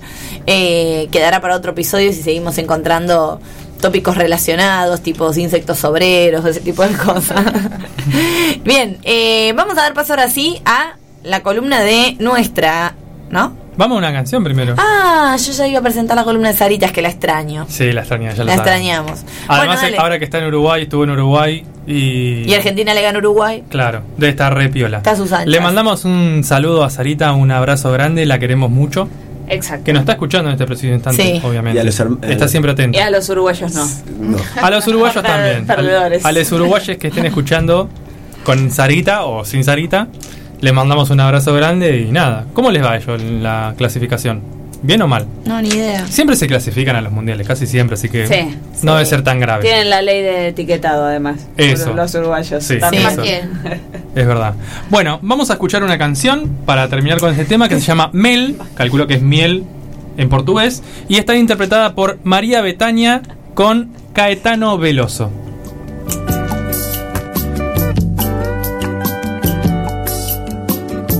Abelha rainha, faz de mim um instrumento de teu prazer. Sim, e de tua glória, pois se é noite de completa escuridão, provo do favo de teu mel, cavo a direta claridade do céu e agarro o sol com a mão. Meio-dia, é meia-noite, é toda hora. Lambe olhos, torce cabelos, feiticeira, vamos embora.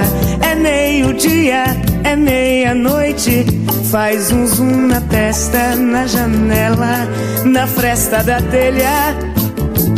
Pela escada, pela porta, pela estrada toda fora. Anima de vida, o seio da floresta, amor empresta. A praia deserta, zumbi na orelha, concha do mar. Ó abelha, boca de mel, carmim, carnuda vermelha. Ó abelha, rainha, faz de mim um instrumento de teu prazer. Sim, e de tua glória, e de tua glória, e de tua glória, e de tua glória, ó abelha rainha, faz de mim um instrumento de teu prazer. Sim, e de tua glória. Pois se é noite de completa escuridão, provo do favo de teu mel, cavo a direta claridade do céu e agarro o sol com a mão. É meio-dia, é meia-noite, é toda hora. Lambe olhos, torce cabelos, feiticeira, vamos embora. É meio-dia, é meia-noite, faz um zoom na testa, na janela, na fresta da telha. Pela escada, pela porta, pela estrada toda fora. Anima de vida, o seio da floresta, amor empresta. A praia deserta, zumbi na orelha, concha do mar. Ó abelha, boca de mel, carmim, carnuda vermelha. Ó abelha, rainha, faz de mim um instrumento de teu prazer. Sim, e de tua glória, e de tua glória y de tu gloria. Terminamos de escuchar Mel de María Betania. Muy bien, y ahora sí, bueno, me mató la ansiedad hoy. Vamos a presentar la columna de nuestra, es como una columnista internacional, ¿no es cierto? ¿Cómo se dice cuando tenés a alguien, nuestra corresponsal? nuestra corresponsal directamente desde Montevideo. Así que le mandamos un beso a Sarita y vamos a escuchar su columna Mensajes del Universo.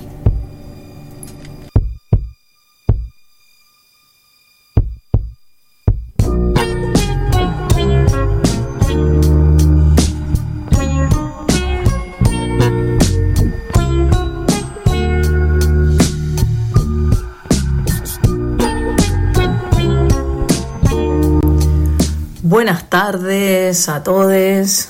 Una vez más desde el otro lado del charco, acá Sarita, para compartirles ahora un concepto, una idea que nos antecede desde hace millones, millones de años y desde hace un tiempo viene siendo como una fuente de consulta, de conectar con la intuición, que son los oráculos. Los oráculos no es algo de ahora, es algo que, que viene hace muchos, muchos años, de pueblos antiguos. El término oráculo deriva del latín oraculum, que significa la respuesta de una divinidad o de los dioses a cuestiones que se plantean. Y la propia divinidad o Dios que da respuestas que puede dar respuestas como en general o también se pueden ir a buscar como un santuario, el templo, a un lugar representativo de esa deidad o de Dios, sobre preguntas que por ahí pueden haber sido planteadas. Las respuestas eh, no son concretas, las respuestas que dan una deidad o Dios suele llegar como una forma enigmática, repleta de simbolismos, Puede ser por medio de sacerdotes, sacerdotisas, profetas. En la antigüedad eh, también podía ser como, podía llegar como por las pitonisas, que eran mujeres que, que revelaban misterios, que a través de la magia podían interpretar como los simbolismos. Y hay diferentes como tipos de oráculos desde los inicios, ¿no? Podrían ser con, con piedras como las runas, de interpretación de señales físicas, de sacrificio de animales, interpretaciones sobre las estrellas, interpretaciones de cartas como el tarot, interpretaciones de algún libro. Los pueblos antiguos, como los mayas, los egipcios, los hebreos, los griegos, los romanos, tenían su propio oráculo, más como ligado a un sistema de, de predicción del futuro. Y existen en el mundo pila de oráculos, eh, no son acabados, pero que fueron muy importantes en la antigüedad, que la mayoría pertenecían al mundo griego. Y estos eran elementos fundamentales en la antigua cultura griega, que uno de los más famosos está ubicado en la ciudad de Delfos. De hecho, creo que hay un oráculo que, que se usa ahora, que está más de, moda, por decirlo así de una manera, el oráculo de Delfos. Después los romanos crearon los suyos, eh, por ejemplo, el oráculo de Sibila, eso no lo conozco, pero también se heredaron algunos otros oráculos y que eran de consulta para grandes eventos, lo usaban los reyes, los emperadores, los líderes consultaban previsiones a los oráculos. Los oráculos en realidad ahora los estamos como volviendo a usar, ¿no? Es algo que, que se puso como medio de moda o más sobre la mesa y que solemos consultar, ¿no? Muchas veces los tenemos ahí disponibles o participamos en espacios de, de consultas que, que se usan cartas, por ejemplo, no sé, el tarot es un mazo de, de cartas que se está usando mucho porque hay mucha interpretación posible. Y también eh, nos estamos más, nos estamos animando más a poder conectar con, con, la propia espiritualidad, con la propia energía, con la propia intuición. Y los oráculos, las cartas, vienen a facilitar ese encuentro. En este tiempo de, de encuentro, sobre todo entre mujeres, se está usando, usando pila el oráculo como una manera de poder preguntar, recibir mensajes, hacer consultas concretas. Los oráculos eh, como las cartas, eh, uno las puede como conseguir, ¿no? Están disponibles en cualquier tienda, por internet, en consultas terapéuticas. Es algo que, no hay que recurrir a un dios de la sabidu- sabiduría, una diosa, a alguien que pueda mm, interpretarlo por nosotros, sino que es algo que es una habilidad como innata que, que tenemos, ¿no? De poder conectar con, con la intuición, con la creatividad. Pasa que muchas veces estamos como atormentados de, de ideas, de pensamientos que van haciendo que no estemos tan conectados con, con la vida, con la intuición, con la energía, con la creatividad.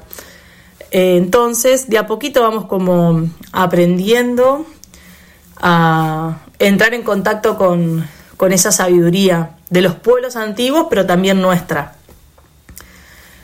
Y desde hace un tiempo yo vengo sacando cartas de un oráculo que se llama Mensajes del Sur, que son las que compartimos al final de, de la columna. Y estas cartas, hay Mensajes del Sur tiene varias cartas con mensajes, ¿no? Y uno puede sacar una carta pensando en alguna pregunta, en algún estado de ánimo, en algo que necesite recibir un mensaje, o que solamente está abierto a recibir mensaje, como algo más interpretativo, ¿no? Hay oráculos que vienen con libritos de significados, hay oráculos que vienen con significados y rituales, hay oráculos que solamente traen imágenes, hay oráculos que, que nos van llegando para alcanzarnos nuevos sentires. Y acá saqué tres cartas para todos en este tiempo. Y a cada uno que, cada una, cada una le haga el sentido que, que hoy necesita. Me amo, respira, en tu corazón recibe el verdadero mensaje. Este es un mensaje del oráculo Mensajes del Sur para toda la audiencia y comunidad de Borlami Radio. Y les dejo un tema de Pedro Pastor, Vive la libertad.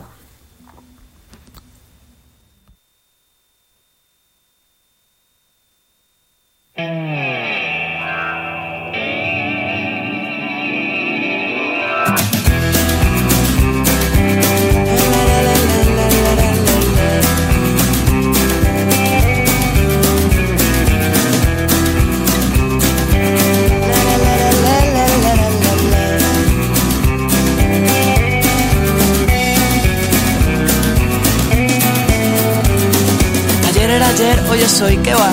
El amor viene y va, las cosas buenas se quedan. Pensar no es de locos, pecar no es de tontos, amar es de gente normal. Amo la libertad, amo a la gente normal. Mañana yo no sé qué será de mí. En la noche gris el cielo puede con todo. Ganar es de bobos, morder es de lobos, vivir es de gente normal. Viva la libertad, viva la gente normal. Saber que te esperaré, hoy no me apetece correr. Saber que te buscaré, hoy me apetece correr. Hoy me apetece todo, todo lo que ande, todo lo que ladre, todo lo que quiera, todo lo que baile, todo lo que mueva, todo lo que enseñe, todo lo que sueñe. Hombre y mujer, todo lo que ande, todo lo que ladre, todo lo que quiera, todo lo que baile, todo lo que mueva, todo lo que enseñe, todo lo que sueñe.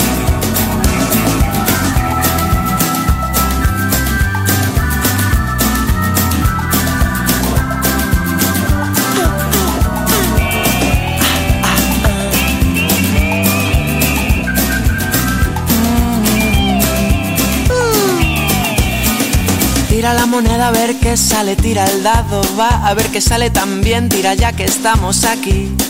La cama por la ventana y vámonos a dormir al jardín, a reír porque sí, admirar la luna y el sol. Mm.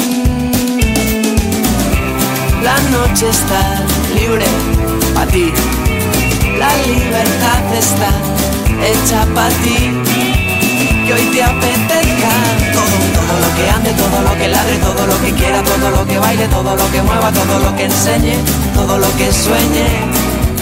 Hombre y mujer, todo lo que ande, todo lo que ladre, todo lo que quiera, todo lo que baile, todo lo que mueva, todo lo que enseñe, todo lo que sueñe. Todo lo que ande, todo lo que ladre, todo lo que quiera, todo lo que baile, todo lo que mueva, todo lo que enseñe, todo lo que sueñe. Hombre y mujer, todo lo que ande, todo lo que ladre, todo lo que quiera, todo lo que baile, todo lo que mueva, todo lo que enseñe, todo lo que sueñe. Hoy no voy a cantar canciones que ya te sabes. Hoy voy a ser el más golfo de toda mi calle.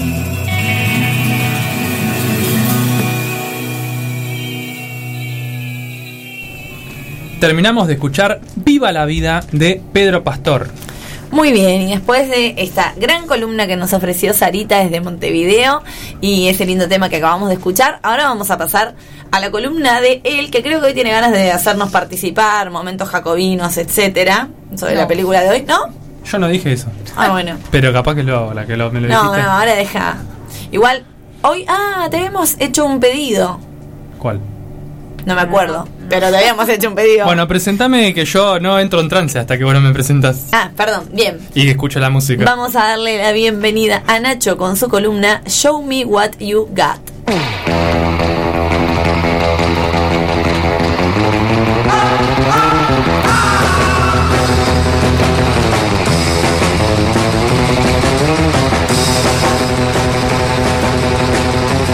Show me what you got.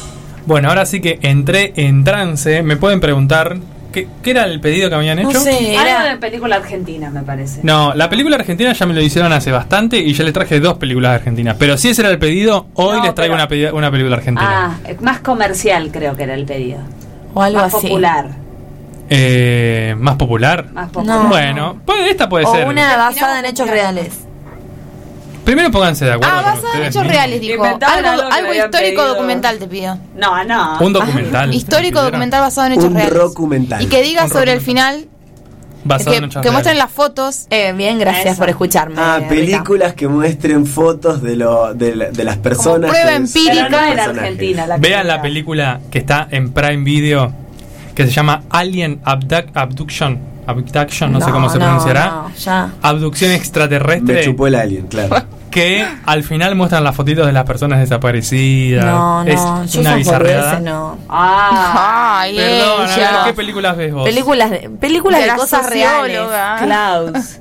Claro. Lo ¿Qué imposible. películas ves? El stand de los besos.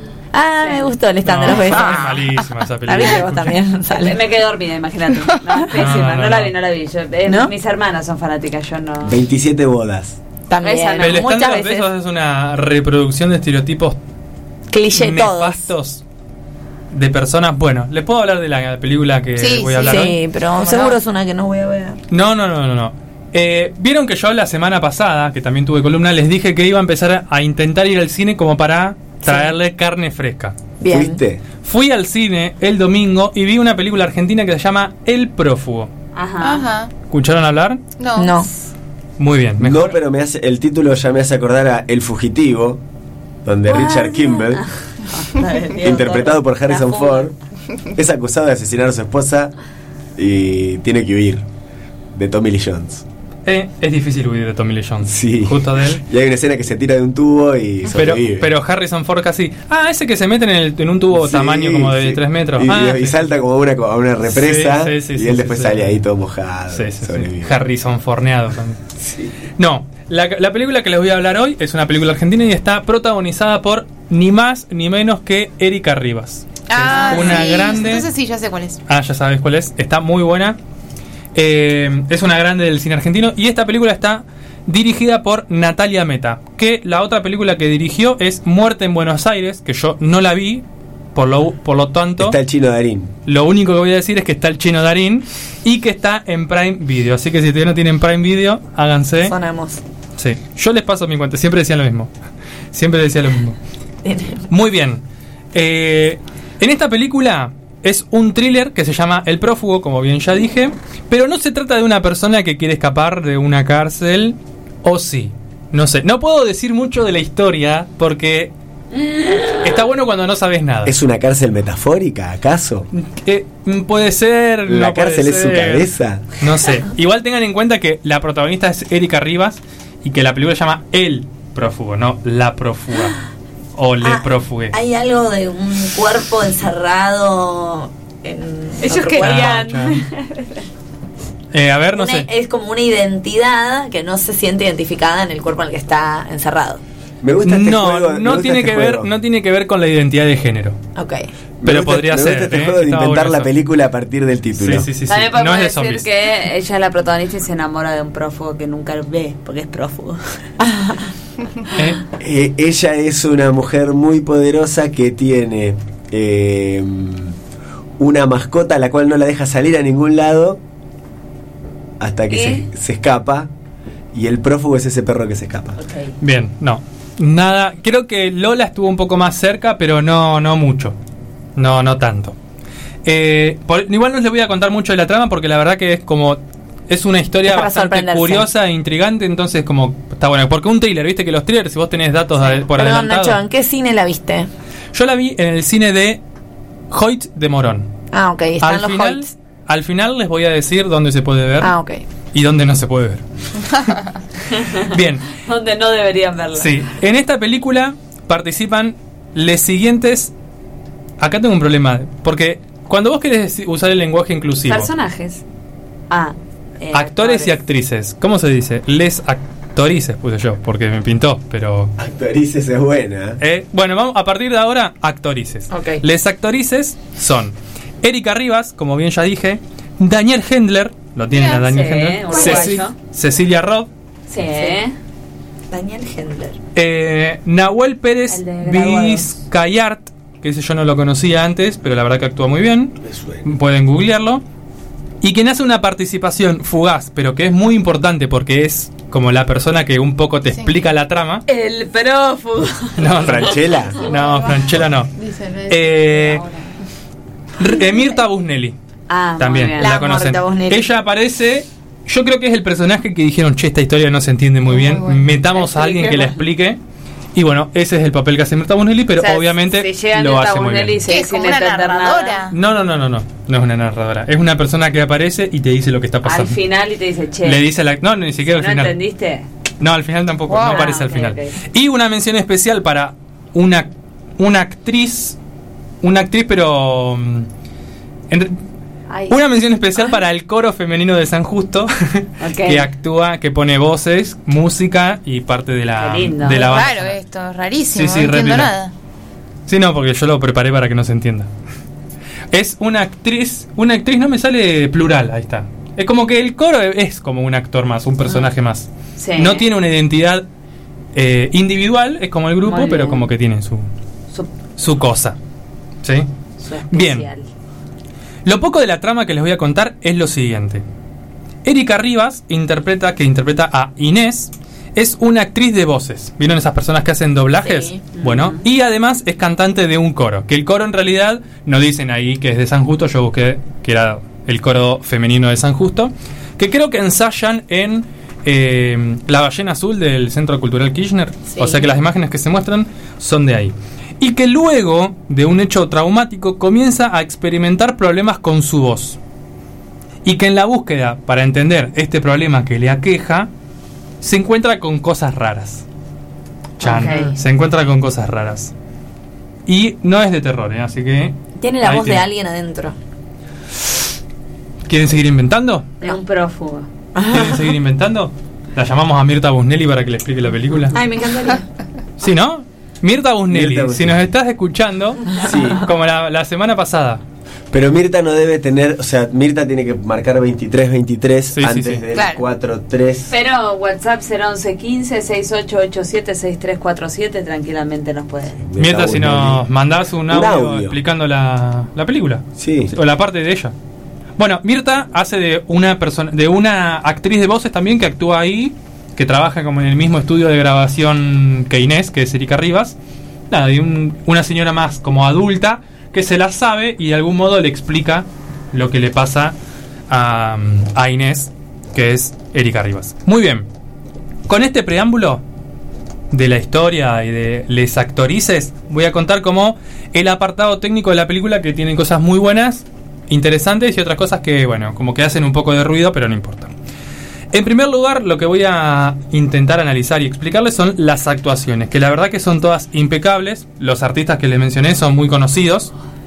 Eh, son como de lo mejor que hay en Argentina. Acá yo tengo como una dicotomía, ¿no? Porque me gusta ver a Erika Rivas, a. Bueno, Hendler, ponerle que también. Cecilia Roth no ha aparecido tanto, pero también es muy conocida. Mirta Busnelli. Me gustaría. ver- Yo sé que hay como actores y actrices nuevos y nuevas que están ahí como para salir y que en, en general no salen. ¿No, le- ¿No les da esa sensación a ustedes? Como que nos gustaría ver caras nuevas. Sí, Sí, sí. Y Me pueden decir que no igual, ¿eh? No, no sé. hablemos del monopolio de los Darín. Sí, sí, sí, sin mencionar los... Bueno, yo estaba pensando esto, yo pensaba esto, eh, porque yo creo que hay más actrices muy conocidas, mujeres, que hombres. Sí, es ¿No? verdad, ¿No adhiero. Y para mí, Ricardo Darín tiene mucho que ver con esto. Después tenés a Franchella, a sus respectivos Tenés hijos. Peretti, Franchella, Es Baraglia. Darín, es Baraglia y mm, Joaquín Furriel, No, eh, como no, un poco menos. un poco menos, Y- Oscar Martínez. Y antes estaban Fernando Lupi y Héctor Alterio, pero Claro. bueno, ya no Eran menos. Claro. Pero sí, menos. Darín, Franchella Rodolfo Rani. Monopolizan el cine argentino Monopolizan un montón. masculino. Estaría como bueno ver... eh, Bueno, acá que estuviera Daniel Hendler, que no sale tanto en cine, Sí, yo no me acuerdo de haber visto... Pero es uruguayo, así que. Ah, tenés razón, perdón. No quise- no. Eso dicen los uruguayos. Que Hendler es de él. Bueno, eh, estos actores actúan muy bien. eh, tienen algunas, algunos actores tienen como algunas escenas en las que se ve como más potencial de estabilidad, pero tampoco es que son un montón. Sí, lo que me parece es que hay algunos papeles que no están bien hecho el casting, como que si hubieran elegido otra persona hubiera quedado mejor, como es justamente el caso de Daniel Hendler, que yo ¿No te gusta? sí, o sea, el Pero no chabón en el personaje. el chabón actuó bien, me pareció que actuó bien. No sé si lo he visto en otro lugar actuar tan bien. Pero eh, sí, no sé si pegaba tanto con el personaje. No hubiera puesto a un Darín, obviamente. No sé a quién hubiera puesto, pero.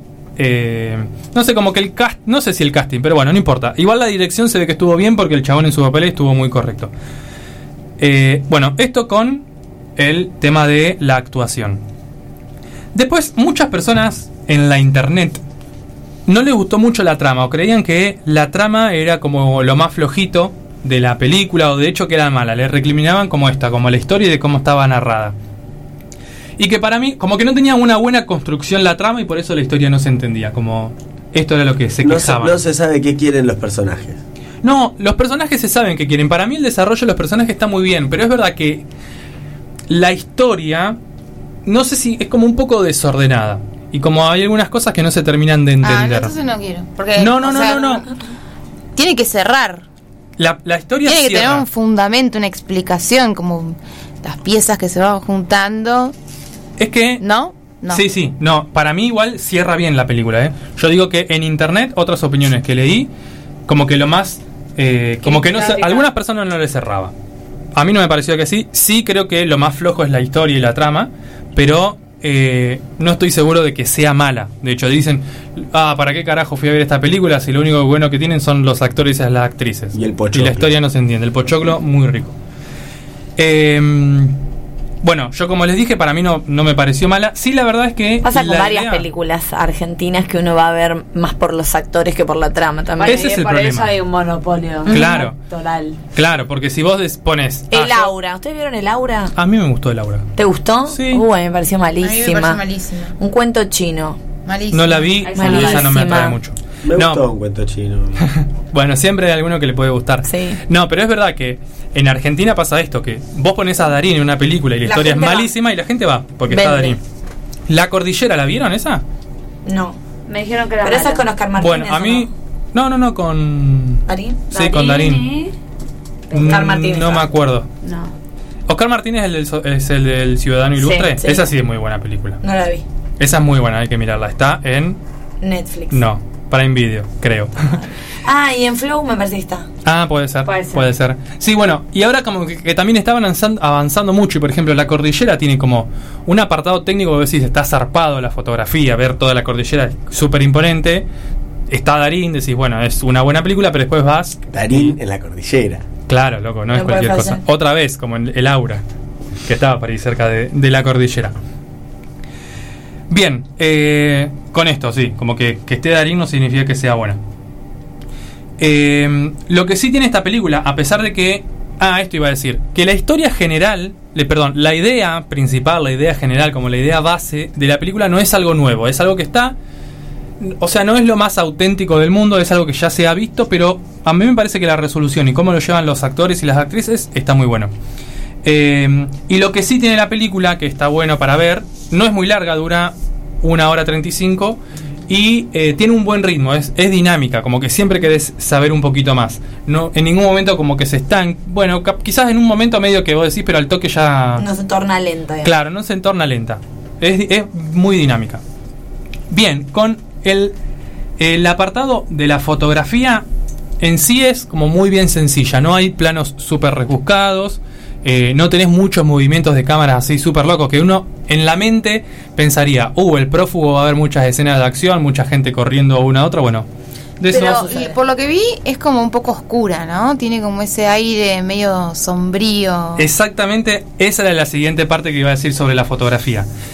La película está prácticamente eh, en es eh, prácticamente no. La película está en clave baja. Clave baja significa cuando la mayor parte de la escena es sombra o negro y algunas siluetas, pocas fuentes de luz, como que te marcan como todo el los personajes, la forma, los lugares. Entonces, salvo cuando es de día, que es muy pocos momentos que es de día, eh, es como casi que te diría que la mitad de la pantalla no tiene información y la otra mitad son siluetas, luces bajas. Y eso es interesante también porque le da todo un aura muy especial a la película de no saber qué está pasando. Es como que en la misma pantalla ya te está restando información de lo que está ocurriendo. Yo en un principio, pensando en la sencillez de esta fotografía y como en esta oscuridad, también digo, ¿por qué no hacen algo como más movido, algo más dinámico, algo que, que pasen otras cosas? Y mi respuesta llegó cuando termina el prólogo de esta película. La película tiene como una primera, unas escenas al principio, que es como el prólogo. Y justo cuando termina el prólogo, que es ocurre este incidente que yo les comento que le cambia de algún modo la vida a Inés, se hace eh, hay un plano primero en dron que está zarpado de un lugar en el que están y es un grito de Inés que se fusiona con la música y que después se fusiona con una canción del coro. Y ahí es como que te marca la, la idea de que el fuerte y la simbología de complicado de esta película y de la trama está en el sonido y no tanto en la imagen. Porque muchas veces una persona dice, bueno, como que vamos a hacer las... Como le conté la anterior de las siamesas, que esta relación de las mujeres se veía mucho en la fotografía. Bueno, acá, como esta, claro, esta complicación que tiene Inés, eh, llega más, Claro. o sea, se ve más simbolizada en el sonido que en la fotografía. Está interesante. Sí, está bueno. Y mm, ahí te. O sea, como que entendés porque tenés la mitad de la pantalla como un poca información, porque al mismo tiempo te están enviando mucha información sonora. Si vos tenés mucha información sonora y al mismo tiempo tenés mucha información en la imagen, te no perdés. prestas atención a nada. Se entiende, claro, muchísimo menos. Y esto para mí es una gran eh, fortaleza de la película, porque para mí la banda sonora es de lo mejor junto con las actuaciones. El problema es que también es una debilidad, porque yo la fui a ver al cine que tiene 150 parlantes por todos lados, sonido surround, ese que te da vuelta así. Si yo hablo así, esto se escucha como para los costados. Bueno, así, que hablo para acá. Más ah, o ¿no? menos, más o menos. Bueno, si funcionó esto, estaba muy bueno, y si no funcionó. Hola, hola, hola, hola, hola, hola, hola, hola, hola, hola. Bueno, Porque acá se está escuchando. claro.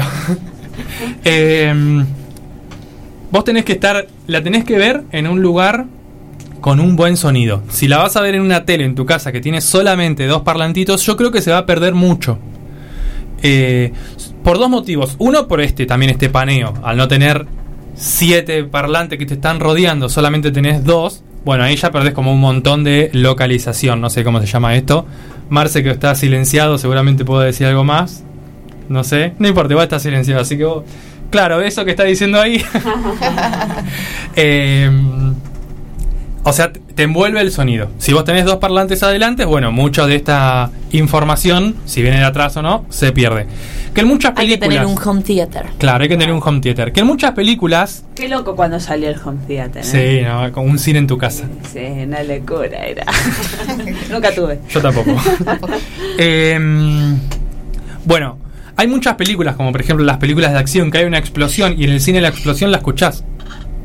Eh, ¿Hay un sonido raro o soy yo? Que la escuchás en toda la vuelta. Que vos la ves en la tele y eh, se pierde eso, ¿no? Pero tampoco es súper importante. Acá como el, el sonido está cargado de este símbolo de, de cosa extraña, tiene como su importancia. Entonces para mí es de algún modo esta debilidad porque si no, vos en tu casa vas a tener que verla con un home theater que tenga cinco, cinco canales o siete canales que también hay o con auriculares. Entonces como que para mí ahí se pierde un poco. Quizás se, quizás se entiende igual. Yo me di cuenta también que cuando hay sonidos eh, particulares o cuando el sonido juega una mm, un sentido dentro de la historia, eh, porque bueno, además ella es actriz de voz y, y cantante, cuando el sonido forma parte de algo importante en la historia, los actores y las actrices, es decir, los personajes, como que cambian un poco, como que te eh, transmiten ese sonido. Cosa que si después vos no lo escuchás bien, te estás dando cuenta que tendrías que haber escuchado algo bien. Bien.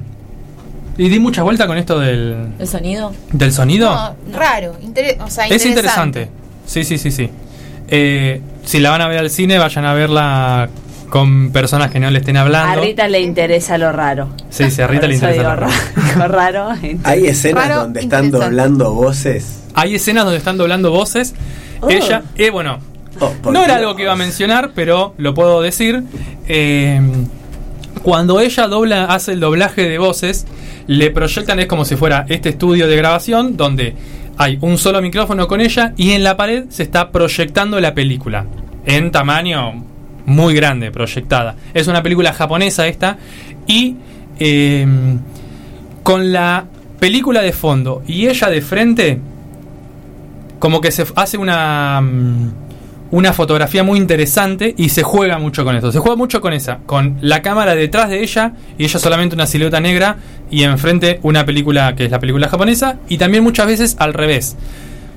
Como si la cámara tuviera eh, la mm, proyección de fondo y la iluminación que recibe ella es, Es esa. Entonces como hay colores, Como- movimientos. Como que hay una película dentro de una película. Sí, hay una película Hay una cosa de ahí una medio vanguardia, medio Sí, sí, sí. interesante. Está bueno. Yo la vi en, yo esta esta serie la, La vi en, formato en el audio original. Yo también, igual, pero es el juego del calamar, ¿no? sí. Sí, sí, sí. Ah, ponelo de nuevo, ponelo de nuevo. Jugaremos. Ah, yo pensé que era de- Bueno, por lo menos pasamos de. La vi, la viste. Sí, la vi. La próxima hablo La vi del el- juego del voy calamar. a decir que el sábado pasado, no este, me levanté a las 8 de la mañana, Sí. eh, no pude volver a dormir y dije, bueno, voy a ver el juego del calamar y hasta las 2 de la tarde estuve viendo la serie La vi toda Ah, ¿la viste toda en una sola vez? Sí. Qué heavy. Estuvo bueno, está bueno el juego del calamar. Tengo dos series colgadas, así que en este momento no puedo arrancar con ninguna más. Bueno, está bien. ¿No sos, no podés ver más de una serie al mismo tiempo? No, te- ya tengo dos. Arranqué DC Sass. Sí. Ah, bueno, pero esa es larga. Larga. A mí me pareció lenta, yo muy lenta con This Is Us. Y. ¿Qué otra?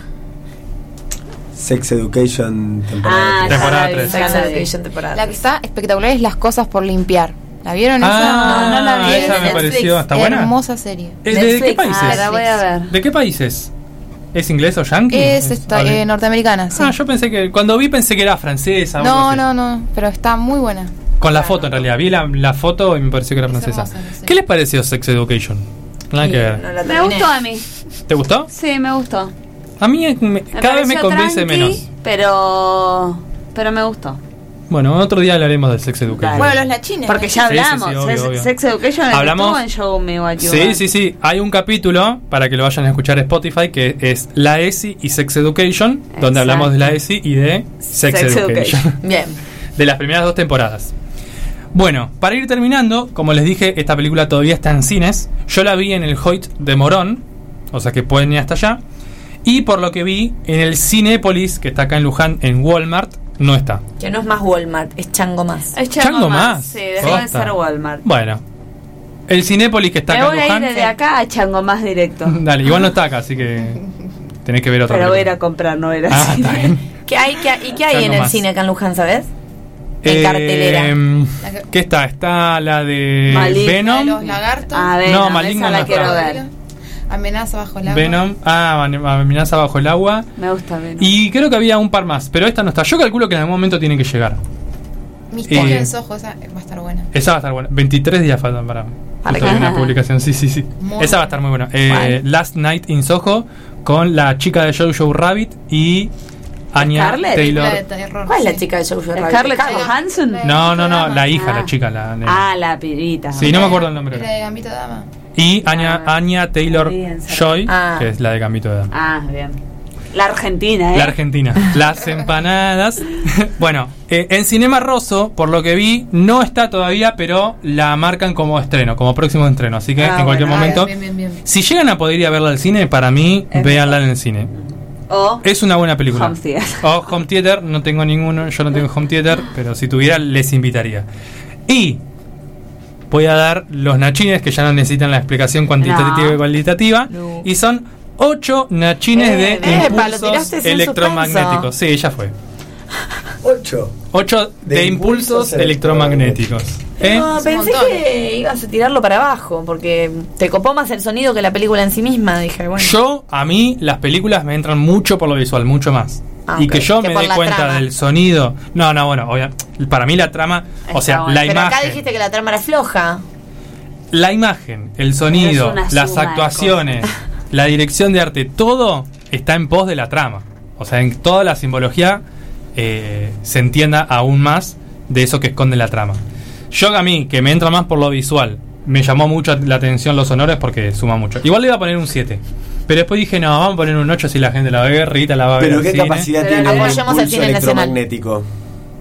Y los impulsos electromagnéticos tenés desde muy poca energía hasta mucha energía. Ah, La radiación Bueno, es un impulso electromagnético. 8 nachines de impulsos magnéticos. No, no, no hay. eh, los, ah, hubo de Roquefort y hubo de oro, no me acuerdo. O sea, de joder. digamos, no, no se De oro azteca, eso, creo que claro.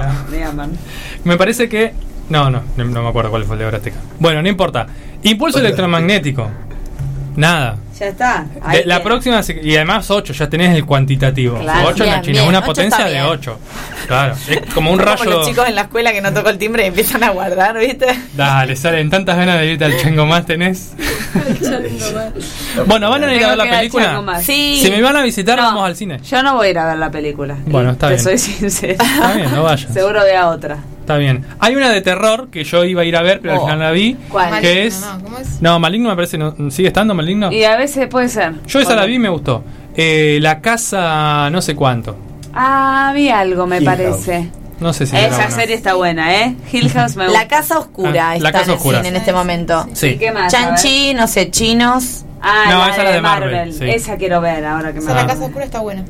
La- la vamos a ver. ¿La viste? Vamos a verla. Sin tiempo para morir. ¿Pirata? Aimbo, dibujitos Fui a animados. Esa de Dije 007. Que era buena película. Me Venom. escuchó. me Venom. Carnage, Ah, Sin no tiempo para morir es la última de, De- este actor en sí. 007. De Lo escuché el otro día. Dijeron que está buena. ¿Sí? Nunca vi A una mí, de 007. así creo que la- Dijeron que está muy buena y paren, un dato de color, eh, que contrataron una guionista particular para ayornar eh, todo el Sí. discurso del protagonista con una perspectiva de género un poco menos Machista. machista, tal Sí, cual, sí. sí. Sí, históricamente la chica Bond era la chica que. Sí. Primero que el chabón, tipo, se garcha cinco mujeres por día, una cosa así.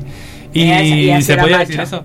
¿Qué? Re machete. era macho. Creo que, un- creo que solo una la chica tiene como un rol más activo. No sé si no es la de Halle Berry. Bueno, hay que mirar esta, que tiene, Bueno. está deconstruida. Bien. ¿Cómo se llama el chabón? Craig, no me acuerdo. Ni idea. Eh, El nuevo James Bond. Sí, sí, el nuevo que ya, las últimas cinco películas. Ni idea. terminamos con los ocho nashines, na- nashines, los ocho nashines. Daniel Craig. de zarazas electromagnéticas y nos despedimos, ahora sí, Qué poca atención que me puse. de este bello. Era algo electromagnético, ¿no? Impulsos. Impulso. Bien. Eh, nos despedimos de este, este gran programa post fin de largo. Eh, muchas gracias a todos los que estuvieron del otro lado escuchando Gorlami en el día de hoy. Y vamos a comenzar despidiéndola a ella, que es mi amiga personal, Casi. que también está con ganas de irse a Chango Más. Y, ¿no? Chango Más, ¿no? Eh, es nuestro lugar Nuestra queridísima Rita.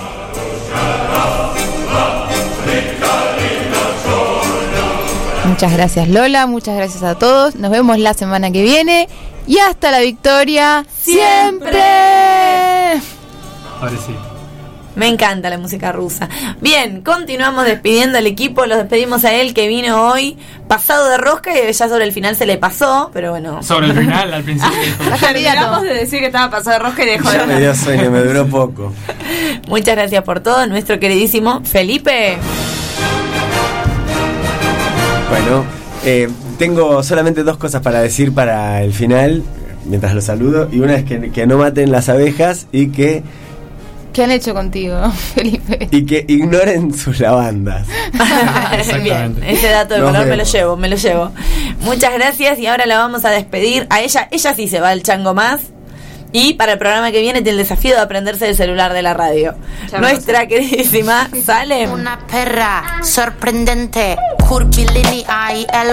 Muchas gracias por acompañarnos. Recuerden seguirnos en nuestras redes sociales, arroba Gorlami Radio en Twitter y en Instagram. Recuerden escucharnos todos los martes 18 horas por la 87.9 radiopública.lujan.gov.ar. Voy a dejar los teléfonos para que los anoten, ya en un momento los dejaré de decir. Sí.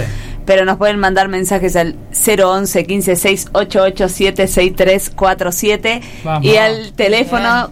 ¿Vieron? Me lo Incomprobable, pero le juro que se lo aprendió de memoria. Sí, sí. Y al, nos pueden llamar al 43 44 45 y si no, nos pueden escuchar en Spotify Radio Orlami, que para viajar 7, 8, 12 horas eh, es muy entretenido. Muy Podés, entretenido. podés viajar hasta cinco, días, seguidos. y pico. escuchando Orlami sin Sí. parar. Muy bien, y ahora lo vamos a despedir a él, quien es el cerebro, la columna, la médula espinal, el alma mater, y cada vez se acerca a las recomendaciones de películas que yo vería, cada vez un poco más.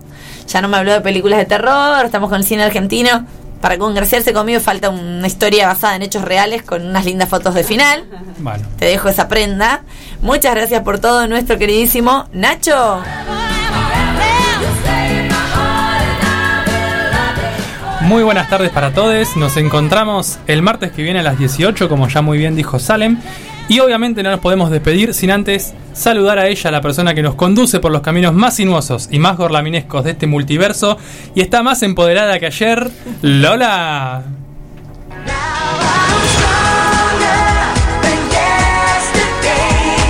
Muchas gracias Nacho, muchas gracias a toda la audiencia. Ya estoy pispeando los temas que se vienen para los programas que vienen. Siento que fue fraguada la lista esta del grupo. ¿eh? Hay algo rari. Pero bueno, continuaremos. Muchas gracias a todos los que escucharon el programa el día de hoy y nos vemos el martes que viene. Adiós. Así es. Y nos vamos escuchando una canción que forma parte del soundtrack de esta película. Hay dos canciones cantadas nada más. Una al principio y una al final. Yo elegí la del final. ¿Está Bueno. bien? La canción es Amor de los auténticos decadentes. Ay, me encanta con Mon con Laferte. Mon Laferte.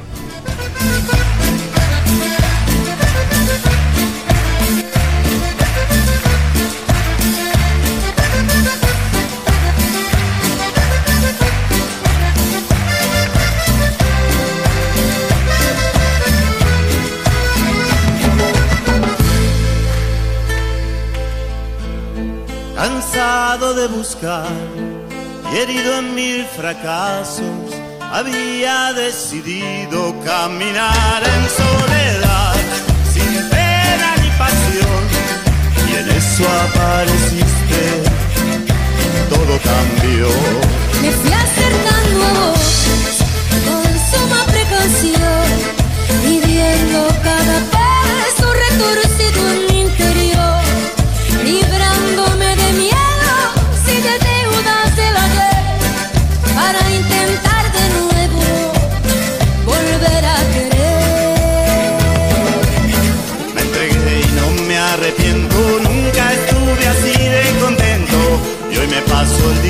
cantando sin pensar hasta cuándo.